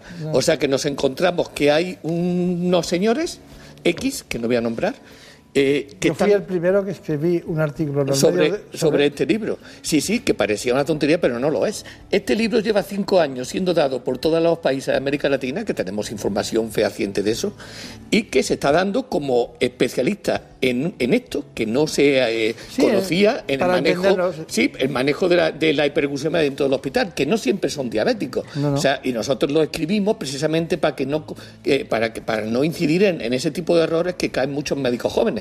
Todos los pacientes que están en, en un hospital con hiperglucemia le llamaban diabéticos. Y yo dije, basta, No, esto y hay el que poner enfermo quirúrgico, claro, el- no, y el enfermo que está con nutrición parenteral, y el enfermo que está bajo esteroides, y el enfermo con sepsis. Hay muchos enfermos que hacen Y el una hiper- enfermo con trasplante renal. Claro, claro, por supuesto. Muy bien, También. muy bien, muy bien. Pues entonces, este libro está siendo dado por una empresa española en toda América Latina y en parte en España con este mismo título y con el contenido programático exclusivo de este libro sin nuestro consentimiento. Increíble, ¿no? Bueno, pues con su consentimiento vamos a conocer la unidad Sí. donde trabajan, porque la gente dice, bueno, ¿y dónde están estos? Sí, sí, ¿Eh? Que son astronautas de la medicina. Claro. Pues vamos a ver la unidad concretamente eh, del tema este fundamental, que es el cardiometabólico en el Hospital Ramón y Cajal de Madrid. En esta unidad se realiza un tipo de medicina preventiva basada en datos objetivos con los que se miden los riesgos cardiovasculares. El primer paso será una prueba de esfuerzo cardiorrespiratorio. También es importante medir los posibles daños, la funcionalidad del endotelio y la rigidez arterial. En muchas enfermedades que conllevan riesgo cardiovascular, como la hipertensión, la diabetes, eh, esto hace que de manera prematura haya un aumento de la rigidez arterial y es lo que trata- tratamos de evaluar en nuestros pacientes y asociado a alguna enfermedad eh, hay un aumento respecto de la edad del paciente de esta rigidez y si podemos relacionarlo con otras pruebas y establecer un tratamiento preventivo de manera precoz. El riesgo metabólico se calibra también midiendo la tensión arterial durante las 24 horas de un día, lo que evita errores en la valoración de la presión sanguínea. Entonces se va a colocar un manguito de presión, igual que cuando lo medimos aquí en la consulta. Eh, lo va a llevar puesto durante 24 horas, de hoy hasta mañana, y le va a ir tomando la presión arterial cada 20 minutos. Esto nos va a servir mucho para discriminar hipertensiones que denominamos bata blanca, que son las que se producen cuando uno acude al hospital, se pone nervioso. Eh, también vamos a ver la presión arterial que tiene durante la noche y durante las primeras horas de la mañana, que suele ser la más, la más peligrosa. El grado de vasodilatación del endotelio se mide provocando una pequeña isquemia y calibrando la capacidad de recuperación del vaso. La tecnología empleada y la complejidad de los datos obtenidos hacen necesaria la presencia en la unidad de un ingeniero cardiovascular que trabaja en estrecho contacto con los médicos. Llevar aquí tiempo trabajando directamente con, los clínicos, con, en situaciones reales de, de pacientes, te permite adquirir una serie de conocimientos que luego a su vez te permiten interpretar de una manera más, más realista esos modelos que al final no dejan de ser herramientas matemáticas muy simplificadas de la complejidad que es mucho mayor del, del sistema cardiovascular humano. Finalmente, en el laboratorio se identifican más de 20 biomarcadores de disfunción endotelial, con lo cual el paciente sale de la unidad con una historia completa y una valoración exhaustiva de su riesgo cardiovascular. Bueno, maravilloso podíamos, lo más importante es que siempre, cuando te quedas con ganas de algo, ¿no? de que hay mucha profundidad en este camino que ustedes han iniciado, pues eh, llama la atención de que el programa se acabe. ¿Qué, ¿Cuál es su conclusión de todo esto? Bueno, que me ha sorprendido usted una vez más. Que, que, nunca se queda de todo, parece como que siempre le, se queda con ganas de que le cuente más cosas de las que he podido y del tiempo que he dispuesto, ¿no? Y yo le estoy muy agradecido. Es difícil hacer un, resumen porque ha sido un abordaje muy exhaustivo desde el concepto de medicina cardiometabólica, que lo hemos intentado dejar claro para no confundirlo con cardiovascular. Hemos puesto en su sitio al endotelio y luego en algún momento pues, es posible que haya parecido como algo reivindicativo. No era mi intención, desde luego, y no nada para nada molestar a nadie.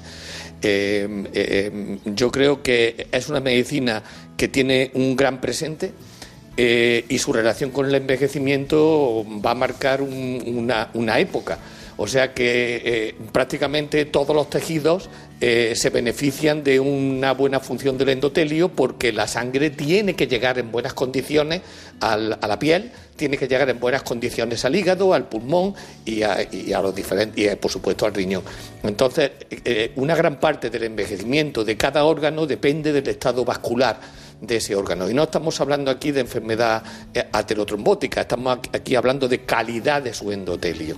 Entonces, eh, eh, es el, potencial de investigación del endotelio en relación con el envejecimiento es muy importante.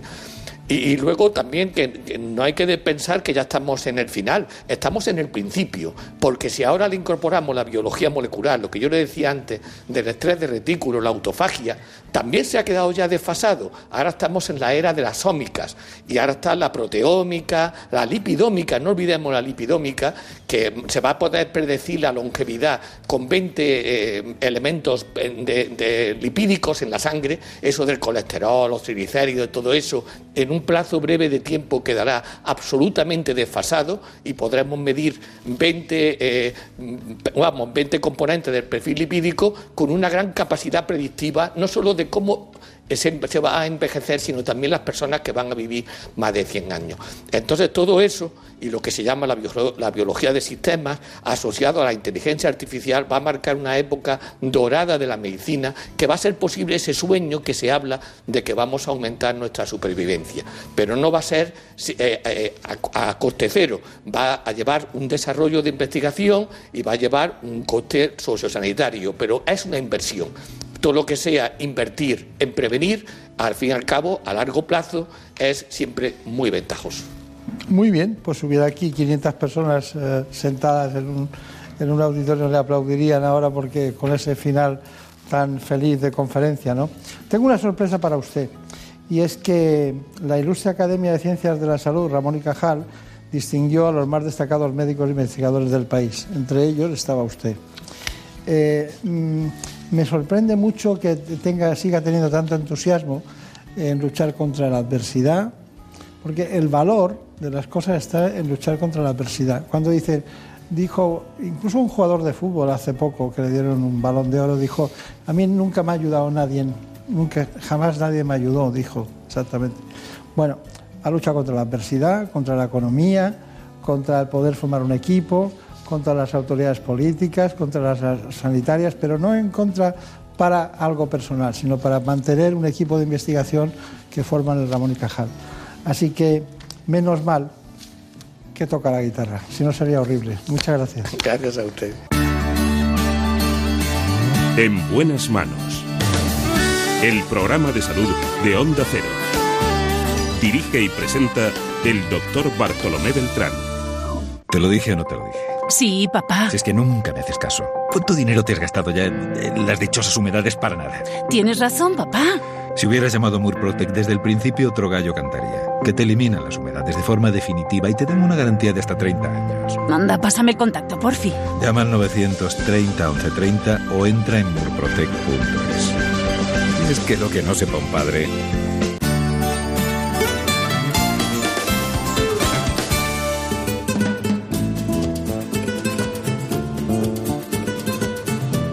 Ha llegado el momento de conocer lo que publican nuestros compañeros de La Razón en ese suplemento de A tu Salud. Saludos desde La Razón Esta semana en el suplemento abordamos la contaminación interior de los hogares. El 72% de la exposición a químicos de las personas se produce dentro de las casas. En el consultorio entrevistamos al doctor Francisco Piñal, del Hospital La Luz de Madrid. Nos cuenta que la enfermedad de SUDEC nace tras un traumatismo sin una razón aparente. Además, subrayamos que las comunidades autónomas de La Rioja, Cantabria, Aragón y Castilla y León lideran proyectos de prevención y control de la infección vírica de la hepatitis C en España, una vez normalizado el uso de las nuevas terapias farmacológicas. También nos hacemos eco de que el Instituto Valenciano de Oncología pone en marcha una moderna sala blanca para la preparación de medicamentos. En la contra, Jesús Moreno, jefe de servicio de urología del Hospital Clínico San Carlos de Madrid, nos habla sobre cómo operar a niños con robótica será cada vez más frecuente. Estos son solo algunos de los contenidos. Encontrarán más información en las páginas del suplemento a tu salud y durante toda la semana en nuestra página web www.larazón.es barra a tu salud. Sin más, que pasen una feliz semana. En buenas manos.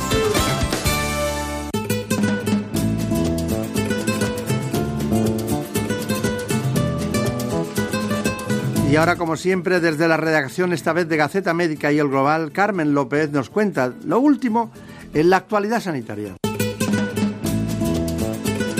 A lo largo de este último año, Gaceta Médica y el Global han ido analizando los avances que ha dado el Parlamento en materia sanitaria. En un escenario preelectoral, cualquier acuerdo en los grupos políticos cobra más fuerza que nunca y en sanidad se ha dado un paso trascendental. El Senado ha alcanzado un pacto de Estado sobre medicina genómica. Está claro que hay una revolución científica en el campo de la investigación y que los grupos políticos han querido aprovecharla para que nuestro sistema sanitario siga siendo un ejemplo de éxito. Ahora el guante está en manos del Ministerio de Sanidad para que avance en una estrategia nacional de medicina de precisión es decir, la medicina del futuro, que ya es presente y que permitirá avanzar en enfermedades como el cáncer. Esta estrategia permitirá, entre otras cuestiones, acercar los nuevos fármacos que están llegando en los distintos campos a los pacientes de manera ágil. Por su parte, desde Sanidad, el secretario general, Faustino Blanco, avanzó algunas novedades del próximo encuentro entre las comunidades autónomas y el Ministerio. Un encuentro muy esperado, aunque aún se desconocen los temas a tratar. Todo apunta a que la innovación y las terapias avanzadas serán parte del conclave. Así lo analiza esta semana la Z América y el Global. Por otra parte, el Global explica la situación actual de la ley de farmacia de la Comunidad de Madrid, una ley que en los últimos días ha sufrido un revés inesperado. Los colegios de farmacéuticos y de enfermería anunciaron hace unos días un acuerdo histórico sobre la atención farmacéutica domiciliaria, enviando así a los grupos políticos un texto de consenso para su aprobación en la Asamblea. Si bien esta actuación no pareció seducir a los grupos de la oposición, que argumentaron que las leyes se hacen dentro del Parlamento y no fuera de él. El PP intentó hacer una lectura única para que la ley pudiera entrar en esta legislatura y ante la negativa del resto de grupos, la ley de farmacia ha caído en saco roto. Buenas noticias, ahora sí en farmacia las trae la Comunidad de Madrid y es que está dispuesta a incorporar en la región la interoperabilidad de la receta electrónica antes de que finalice la legislatura.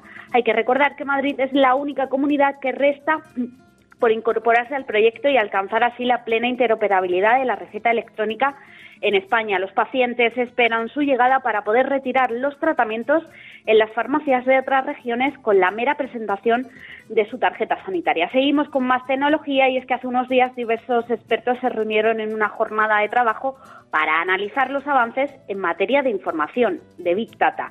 El Big Data son los datos que se producen, en este caso, en el campo de la investigación biomédica y que permitirán a los sistemas sanitarios avanzar en diferentes áreas en todo el proceso de la investigación, con resultados en innovación y en la asistencia sanitaria. Si bien siguen quedando retos como la integración de esta información. Por ello, apuntan a que hay que dotar al sistema de herramientas y estrategias comunes en las comunidades autónomas. De hecho, Europa ya está trabajando en este sentido, impulsando una estrategia común para el almacenaje de datos. En buenas manos. El programa de salud de Onda Cero.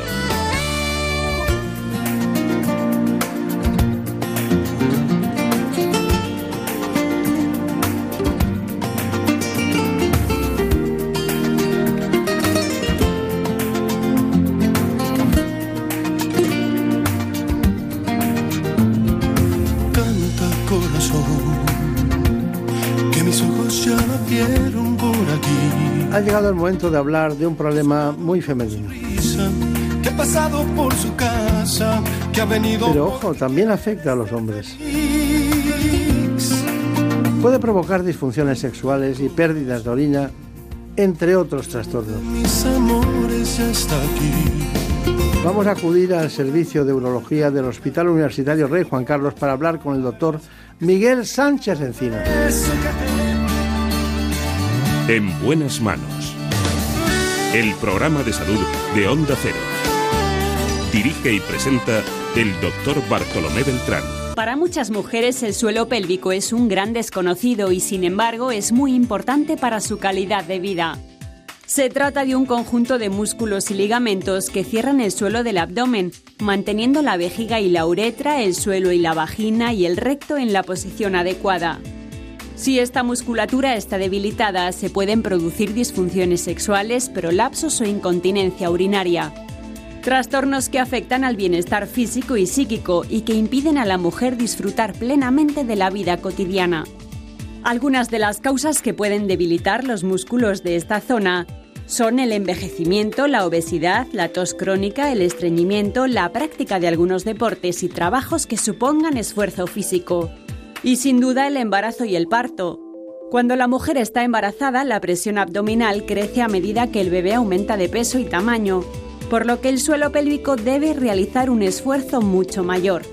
Durante el parto se produce también una gran distensión de estos músculos. Para evitar que aparezcan problemas como la incontinencia, es importante realizar ciertos ejercicios para fortalecer la musculatura de la zona. Bueno, pues aquí está con nosotros el doctor Sánchez Encinas, que es jefe del servicio concretamente de, del Hospital Universitario Rey Juan Carlos, que cuesta llegar, ¿eh? Sí. Sí, pero cuando se vive sí. allí, cuando se vive allí en el entorno, en No se quiere es- ir uno. se quiere ir uno, es verdad, es muy sí, es un curioso. hospital muy bonito. Pero está en un sitio bien, bien, y además tiene mucha presencia, ¿no? En todos los sentidos. Bueno, ¿cómo es su servicio de urología? ¿Cómo es? Pues es un servicio modesto, eh, somos actualmente nueve personas, médicos, luego tenemos un equipo de enfermería que sale en la grabación que veremos a a continuación, en el que tenemos eh, dos enfermeras y dos auxiliares eh, que colaboran con nosotros en nuestra práctica diaria. Las consultas están unas pegadas a otras, las de enfermería y los médicos, y bueno, pues es un servicio muy dinámico, es un servicio que cuenta, está bien, bien dotado a nivel de, de tecnología, eh, pues, distinta lo, que la urología moderna contempla, además contamos con la con el regalo de, tener la cirugía robótica incorporada a la cartera de servicios del hospital, que nos da mucho juego, como, como podemos ver a lo largo del programa. Claro, la cirugía robótica, ¿no? Que, bueno, que incluso en un momento determinado de la historia llega a superar lo que es eh, la, la laparoscopia en, lo que es la, la, prostatectomía, ¿no? Cuando hay o un cáncer de próstata o un adenoma benigno pero muy grande de próstata, ¿no? Y es que es curioso que había muchos pacientes con disfunción eréctil y eso ha venido a solucionar bastante el problema, ¿no? Claro, porque la cirugía robótica lo que ha incorporado es mejorar lo que era la cirugía laparoscópica, con una técnica mínimamente invasiva. El paciente se recupera mm, mucho más pronto, menos sangrado, pero es que además el cirujano ve mm, 10 veces mejor que en cirugía laparoscópica. Claro. Tienes la posibilidad de maniobrar de una manera como en cirugía abierta, co- cosa que en laparoscopia no consigues, con lo cual eso redunda finalmente en beneficios eh, funcionales para el paciente.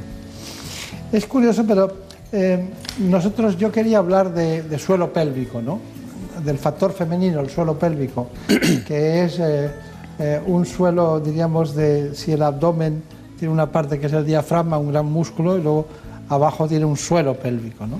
Eh, hay embarazos, trastornos, eh, ejercicio físico, muchas situaciones que, que hacen que el suelo pélvico no tenga las condiciones ideales para las relaciones sexuales eh, más, diríamos, mejor en todos los sentidos o también porque ha habido un parto o varios partos, varios embarazos. Entonces, y, y- y siempre en el equipo nos sale la, incontinencia urinaria, ¿no? Entonces, dígame, mm, si es que hay alguna relación. Incontinencia urinaria y suelo pélvico. Cuénteles a todos nuestros espectadores eh, qué es una cosa y qué es otra, ¿no? Bueno, la incontinencia urinaria es la pérdida involuntaria de la orina de cualquiera de nosotros que nos produce, nos produce un problema. O bien social o de higiene, básicamente. Eso es lo que se define como la incontinencia, es la definición que hay en la, Sociedad Internacional de, Continencia. Pero además, en la relación con el suelo pélvico, la mujer es clara. Una de cada cuatro mujeres a partir de los 35 años tienen problemas de incontinencia urinaria. Los hombres es un poquito más tarde, suele ser a partir de los 40 años. Y la causa en las mujeres es lógica. el suelo pélvico está constituido por unos músculos, sobre todo el músculo del verano, y unos músculos parauretrales que sostienen, hace una especie de sostén, de hamaca de la uretra, que permite que no perdamos la orina, sobre todo la mujer. La uretra de la mujer es mucho más corta que la del hombre, con lo cual ese mecanismo de la continencia es mucho más débil en ese sentido. Los embarazos, son las cirugías de la pelvis, son eh, momentos en los que el suelo pélvico está sosteniendo un peso mayor de lo normal también la obesidad también se relaciona con estos problemas que pueden, hacen que finalmente ese sostén de músculos que hacen que eh, eh, la uretra esté sujeta, ese esfínter esté sujeto, se vaya debilitando y vaya produciendo diferentes situaciones, o bien de prolapsos pélvicos con o sin incontinencia o incontinencia. Luego existen casos extraños, o mejor dicho extraños, o menos frecuentes, que son pacientes que tienen lesionado el propio esfínter que tienen ese músculo mm, lesionado, están mal inervado y requieren otro tipo de soluciones que no son las estándares. Claro. Bueno, usted ha dicho la palabra hamaca, que me, ha, parecido un hallazgo literario para definir el suelo pélvico, pero nos encontramos con un orificio que es la uretra, con otro, que, otro órgano que es la vejiga, nos encontramos con el útero y nos encontramos con otro orificio que es el del recto. Y todo eso tiene una musculatura. Hemos eh, tratado de trabajar para que ustedes eh, tengan claro de qué estamos hablando cuando hablamos de incontinencia urinaria. Definida como una pérdida involuntaria de orina, la incontinencia afecta tanto a hombres como a mujeres, jóvenes y menos jóvenes, aunque existe una clara prevalencia en ellas a partir de la menopausia. En nuestro país unos 6 millones de personas la sufren en algún grado. La Organización Mundial de la Salud advierte que la incontinencia es un problema de salud pública que incapacita a cerca de 200 millones de personas en todo el mundo. Y aunque no se considera un trastorno grave para la salud, según los expertos, la calidad de vida de quienes la sufren es peor que la de los enfermos de diabetes o de artritis reumatoide. Además, la incidencia de la incontinencia urinaria está aumentando en las últimas décadas debido, entre otras razones, al envejecimiento de la población. Esta patología puede llegar a causar ansiedad, depresión y aislamiento social. Bueno, eh, está muy bien, pero a mí me da la impresión de que lo del suelo pélvico eh, después de un parto o en algunas determinadas circunstancias con unas ciertas maniobras físicas, eh, bueno, eh, los, especialistas, tanto en ginecología como los urólogos, pueden indicarlo, ¿no? Ciertas maniobras especiales para, recuperarlo. Pero la incontinencia es otra historia, ¿no? Es otra historia, es una historia más en el sentido de, de es incómoda, provoca mucha inseguridad, eh, genera trastornos de todo tipo y, no, son todas iguales. ¿Cómo clasifican ustedes las incontinencias urinarias? Básicamente las clasificamos incontinencias asociadas al esfuerzo. La incontinencia de esfuerzo cuando se tose, por ejemplo, se ha dicho en el reportaje, la incontinencia de urgencia, que es aquella que va precedida de una imperiosidad por ganas de, ir a orinar y no te da tiempo y, se te acaba escapando la orina. Y por último, la mixta, que tienes, puedes tener los dos, los dos componentes, ¿no? de, esfuerzo y mixto. Así es como se clasifica habitualmente. esfuerzo, una, mujer, por ejemplo, tosiendo o haciendo... O simplemente al levantarse de la silla puede tener pérdidas involuntarias de orina o al caminar. El doctor Sánchez Encinas, que ya saben ustedes que es el jefe del servicio de urología del Hospital Universitario Rey Juan Carlos en Madrid, Qué, grande es Madrid, ¿verdad? qué enorme. Es enorme. Bueno, em, tenemos un, tratamiento. Eh, estuvo Mariló Hoyos, ¿no? estuvo viendo y, realizando esta, esta intervención. Bueno, que el bioeficaz es una herramienta, ¿no? En realidad. Pero, ¿cómo diferenciaríamos eh, el tema de, las, de, la implantación de mallas para resolver la incontinencia y luego el biofeedback que, que nosotros grabamos allí y que veremos enseguida. El biofeedback lo reservamos sobre todo para pacientes, son varones habitualmente, después de una cirugía de prostatectomía o tipo de cirugía, que el paciente tiene unas pérdidas que pueden ser temporales. Para eh, ayudar a rehabilitar ese suelo pélvico y acelerar ese proceso de rehabilitación lo utilizamos porque muchos pacientes pues no conocen, no conocemos el suelo pélvico de la manera más eh, como o la manera de contraerlo no lo hacemos de la manera más correcta. Entonces con el biofeedback nos permite que el paciente sepa en qué momento está estimulando el músculo adecuadamente o no eh, mediante un monitor que le va diciendo cuándo tiene que contraer y cuándo tiene que relajar. Esa es la, mayor, parte de las indicaciones. También se utiliza el biofeedback en otros pacientes, otro tipo de paciente diferente, que es al contrario. Es un paciente que no contrae la vejiga, que tiene una hipertonía del, del esfínter y no sabe relajarlo. Hay pacientes son pocos, pero también se utiliza en estos casos para que aprendan lo contrario, a relajar el esfínter para poder orinar o vaciar su vejiga. habitualmente el biofeedback lo utilizamos para pacientes varones en la recuperación de la prostatectomía radical, que el esfínter puede estar lesionado. Está bien. Estoy deseando ver eh, cómo funciona, porque no, no, no, lo he visto todavía. Mi, equipo me lo, me lo trajo y, y, estuvimos viendo ese mecanismo de rehabilitación y estuve viendo las imágenes, pero eh, vamos a ver exactamente en qué consiste, porque es un reto, es un reto importante.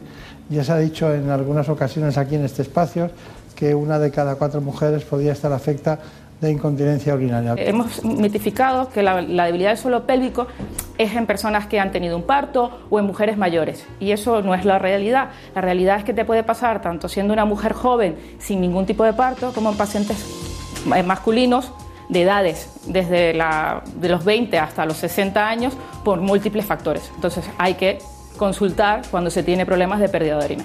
Lo que estamos tratando en suelo pélvico es el músculo elevador del ano, ¿vale? que lleva tres ramas. Estamos viendo que se cierra el esfínter anal externo, ¿vale? lo que se llama el, ano. Entonces, a mí me permite ver si las dos fibras están contrayendo de manera simultánea o si hay alguna fibra que se queda debilitada o si por el contrario ninguna de las dos se contrae o la contracción es insuficiente para cerrar por completo la, visión del aro que estábamos viendo a nivel del ecógrafo. El objetivo del biofeedback es enseñar al paciente a contraer y relajar la musculatura, que es la encargada del eh, mecanismo de la continencia. Entonces, nosotros previo a la cirugía, por ejemplo, en el caso de los hombres, también lo hacemos en las mujeres en consulta, les enseñamos a realizar los ejercicios de Kegel, y lo que hacemos con el biofeedback es después colocarles unos electrodos, son tres electrodos de superficie que no estimulan, simplemente lo que hacen es que las contracciones, ejercicios que el paciente realiza de contracción y relajación se transforman en datos y se ven en una pantalla de ordenador. De esta forma el paciente puede ver visualmente si los está haciendo bien o no y si no los está haciendo bien, pues poder corregirlos. Bueno, Antonio, pues tenemos un submarino que es el tiempo en el que tiene que contraer y sus electrodos, los que tiene perineales, es la estrellita de mar. Cuando la estrella de mar llega al principio del submarino, eso es, tiene que hacer una contracción con la musculatura del suelo pélvico para pasar por encima. Una vez que llegue aquí, perfecto, tiene que relajar. Todo este tiempo es de relajación y el tiempo del submarino de contracción. Arriba, muy bien. El tiempo de la sesión Dura unos 20-30 minutos. Esto lo hacemos una vez a la semana y lo ideal sería 10 sesiones. Es muy interesante y muy, muy divulgativo y también muy ilustrativo, ¿no? Pero, doctor Sánchez Encinas, dígame, eh, ventajas e inconvenientes, ¿dónde están sus dudas? ¿Dónde, ¿Cuáles son los puntos en los que ustedes tienen que estar pendientes para esta cirugía con el objetivo de corregir la incontinencia? Hombre, tenemos que ir valorando al, al paciente o a la paciente a lo largo del tiempo con cuestionarios, existen cuestionarios validados y, otro, una metodología que es muy sencilla y es la, medición de, los pañales que puede, o las pérdidas que puede tener el paciente mediante unos pañales, unos pad test, que se llama una técnica que el paciente nos aporta a la consulta de nuestras enfermeras eh, las compresas o los eh, salvaslip que tenga húmedos, más uno que esté seco y medimos la diferencia y con eso objetivamos la pérdida en gramos de, orina que puede tener a lo, largo de 24 horas. Con eso nos da una catalogación de cómo va evolucionando el paciente con las dos cosas. Y con eso podemos decidir si mm, el biofeedback es suficiente, por ejemplo, este paciente, o si a cabo de un tiempo, que puede ser tres meses o seis meses, depende un poco de cómo lo podamos eh, eh, objetivar, pues decidir si hay que pasar a, mm, otro proceso más, bien quirúrgico, con implantación de algún tipo de malla o algún tipo de esfínter, que es lo que dejaremos para último momento. La mayoría de los pacientes, afortunadamente, pues con sesiones de rehabilitación hacen una vida normal, que, no, que esa incontinencia urinaria, que puede ser alguna gota de vez en cuando ocasional, no les provoque una gran pérdida como han tenido anteriormente. Nadie entiende lo que es la incontinencia urinaria si no la ha tenido, ¿eh? hasta que no la padece. Mm. Es una cosa importante y además la inseguridad psicológica que provoca. Bueno, Mariló Hoyos ha estado pendiente de este tema, ¿no? Sí, he estado pendiente de este tema. He acudido precisamente al Hospital Universitario Rey Juan Carlos de Móstolos para asistir a una cirugía donde se ha corregido una incontinencia urinaria de esfuerzo. Es una señora de 57 años, eh, viene con una serie de pruebas a raíz de las cuales se vince que tiene una incontinencia urinaria secundaria de, de, esfuerzo físico. Entonces, eh, nosotros le vamos a someter a una corrección quirúrgica de incontinencia de esfuerzo con una malla por vía transobturatriz. Vamos a marcar con el clítoris la zona de donde vamos a incidir.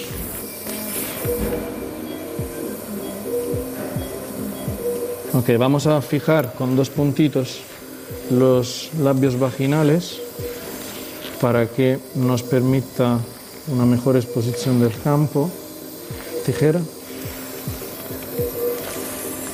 Vamos a, a infiltrar la zona con un mínimo de, de adrenalina para reducir el riesgo de sangrado.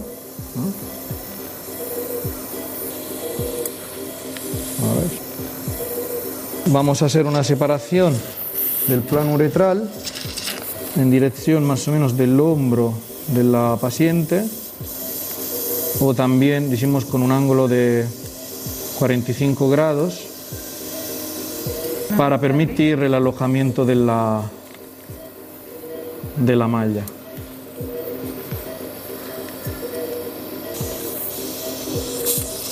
Hemos demarcado la zona de la incisión y donde tendría que salir la malla en ambos lados.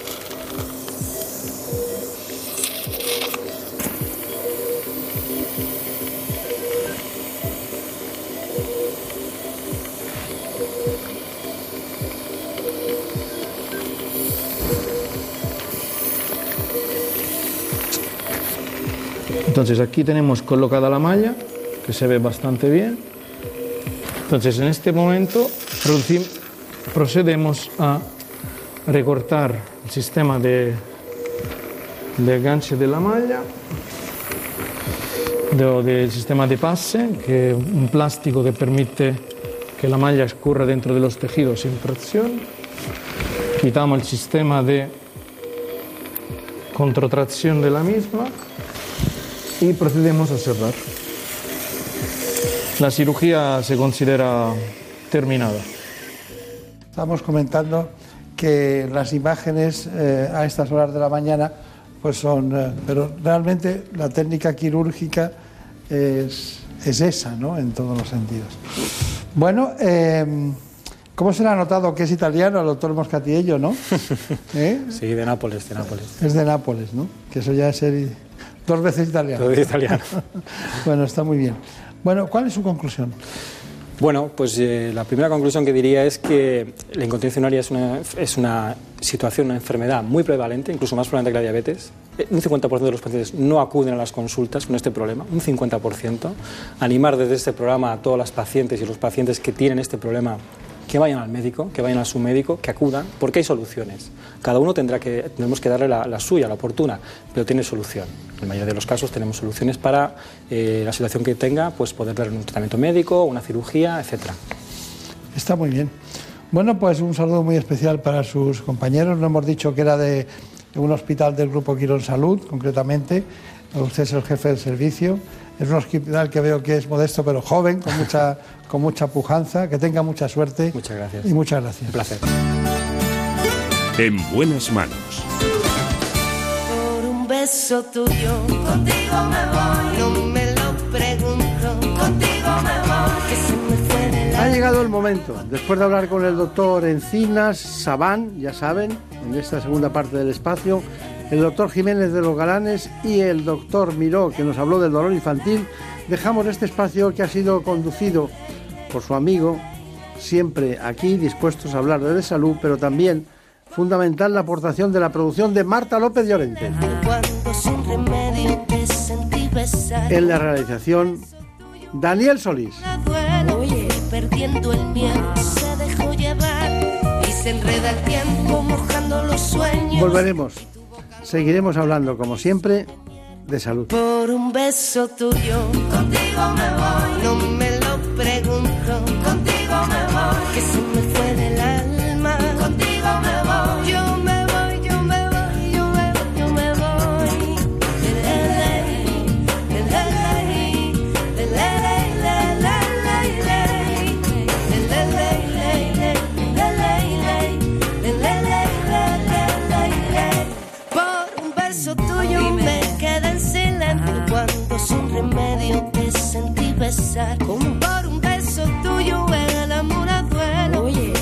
Perdiendo el miedo se dejó llevar.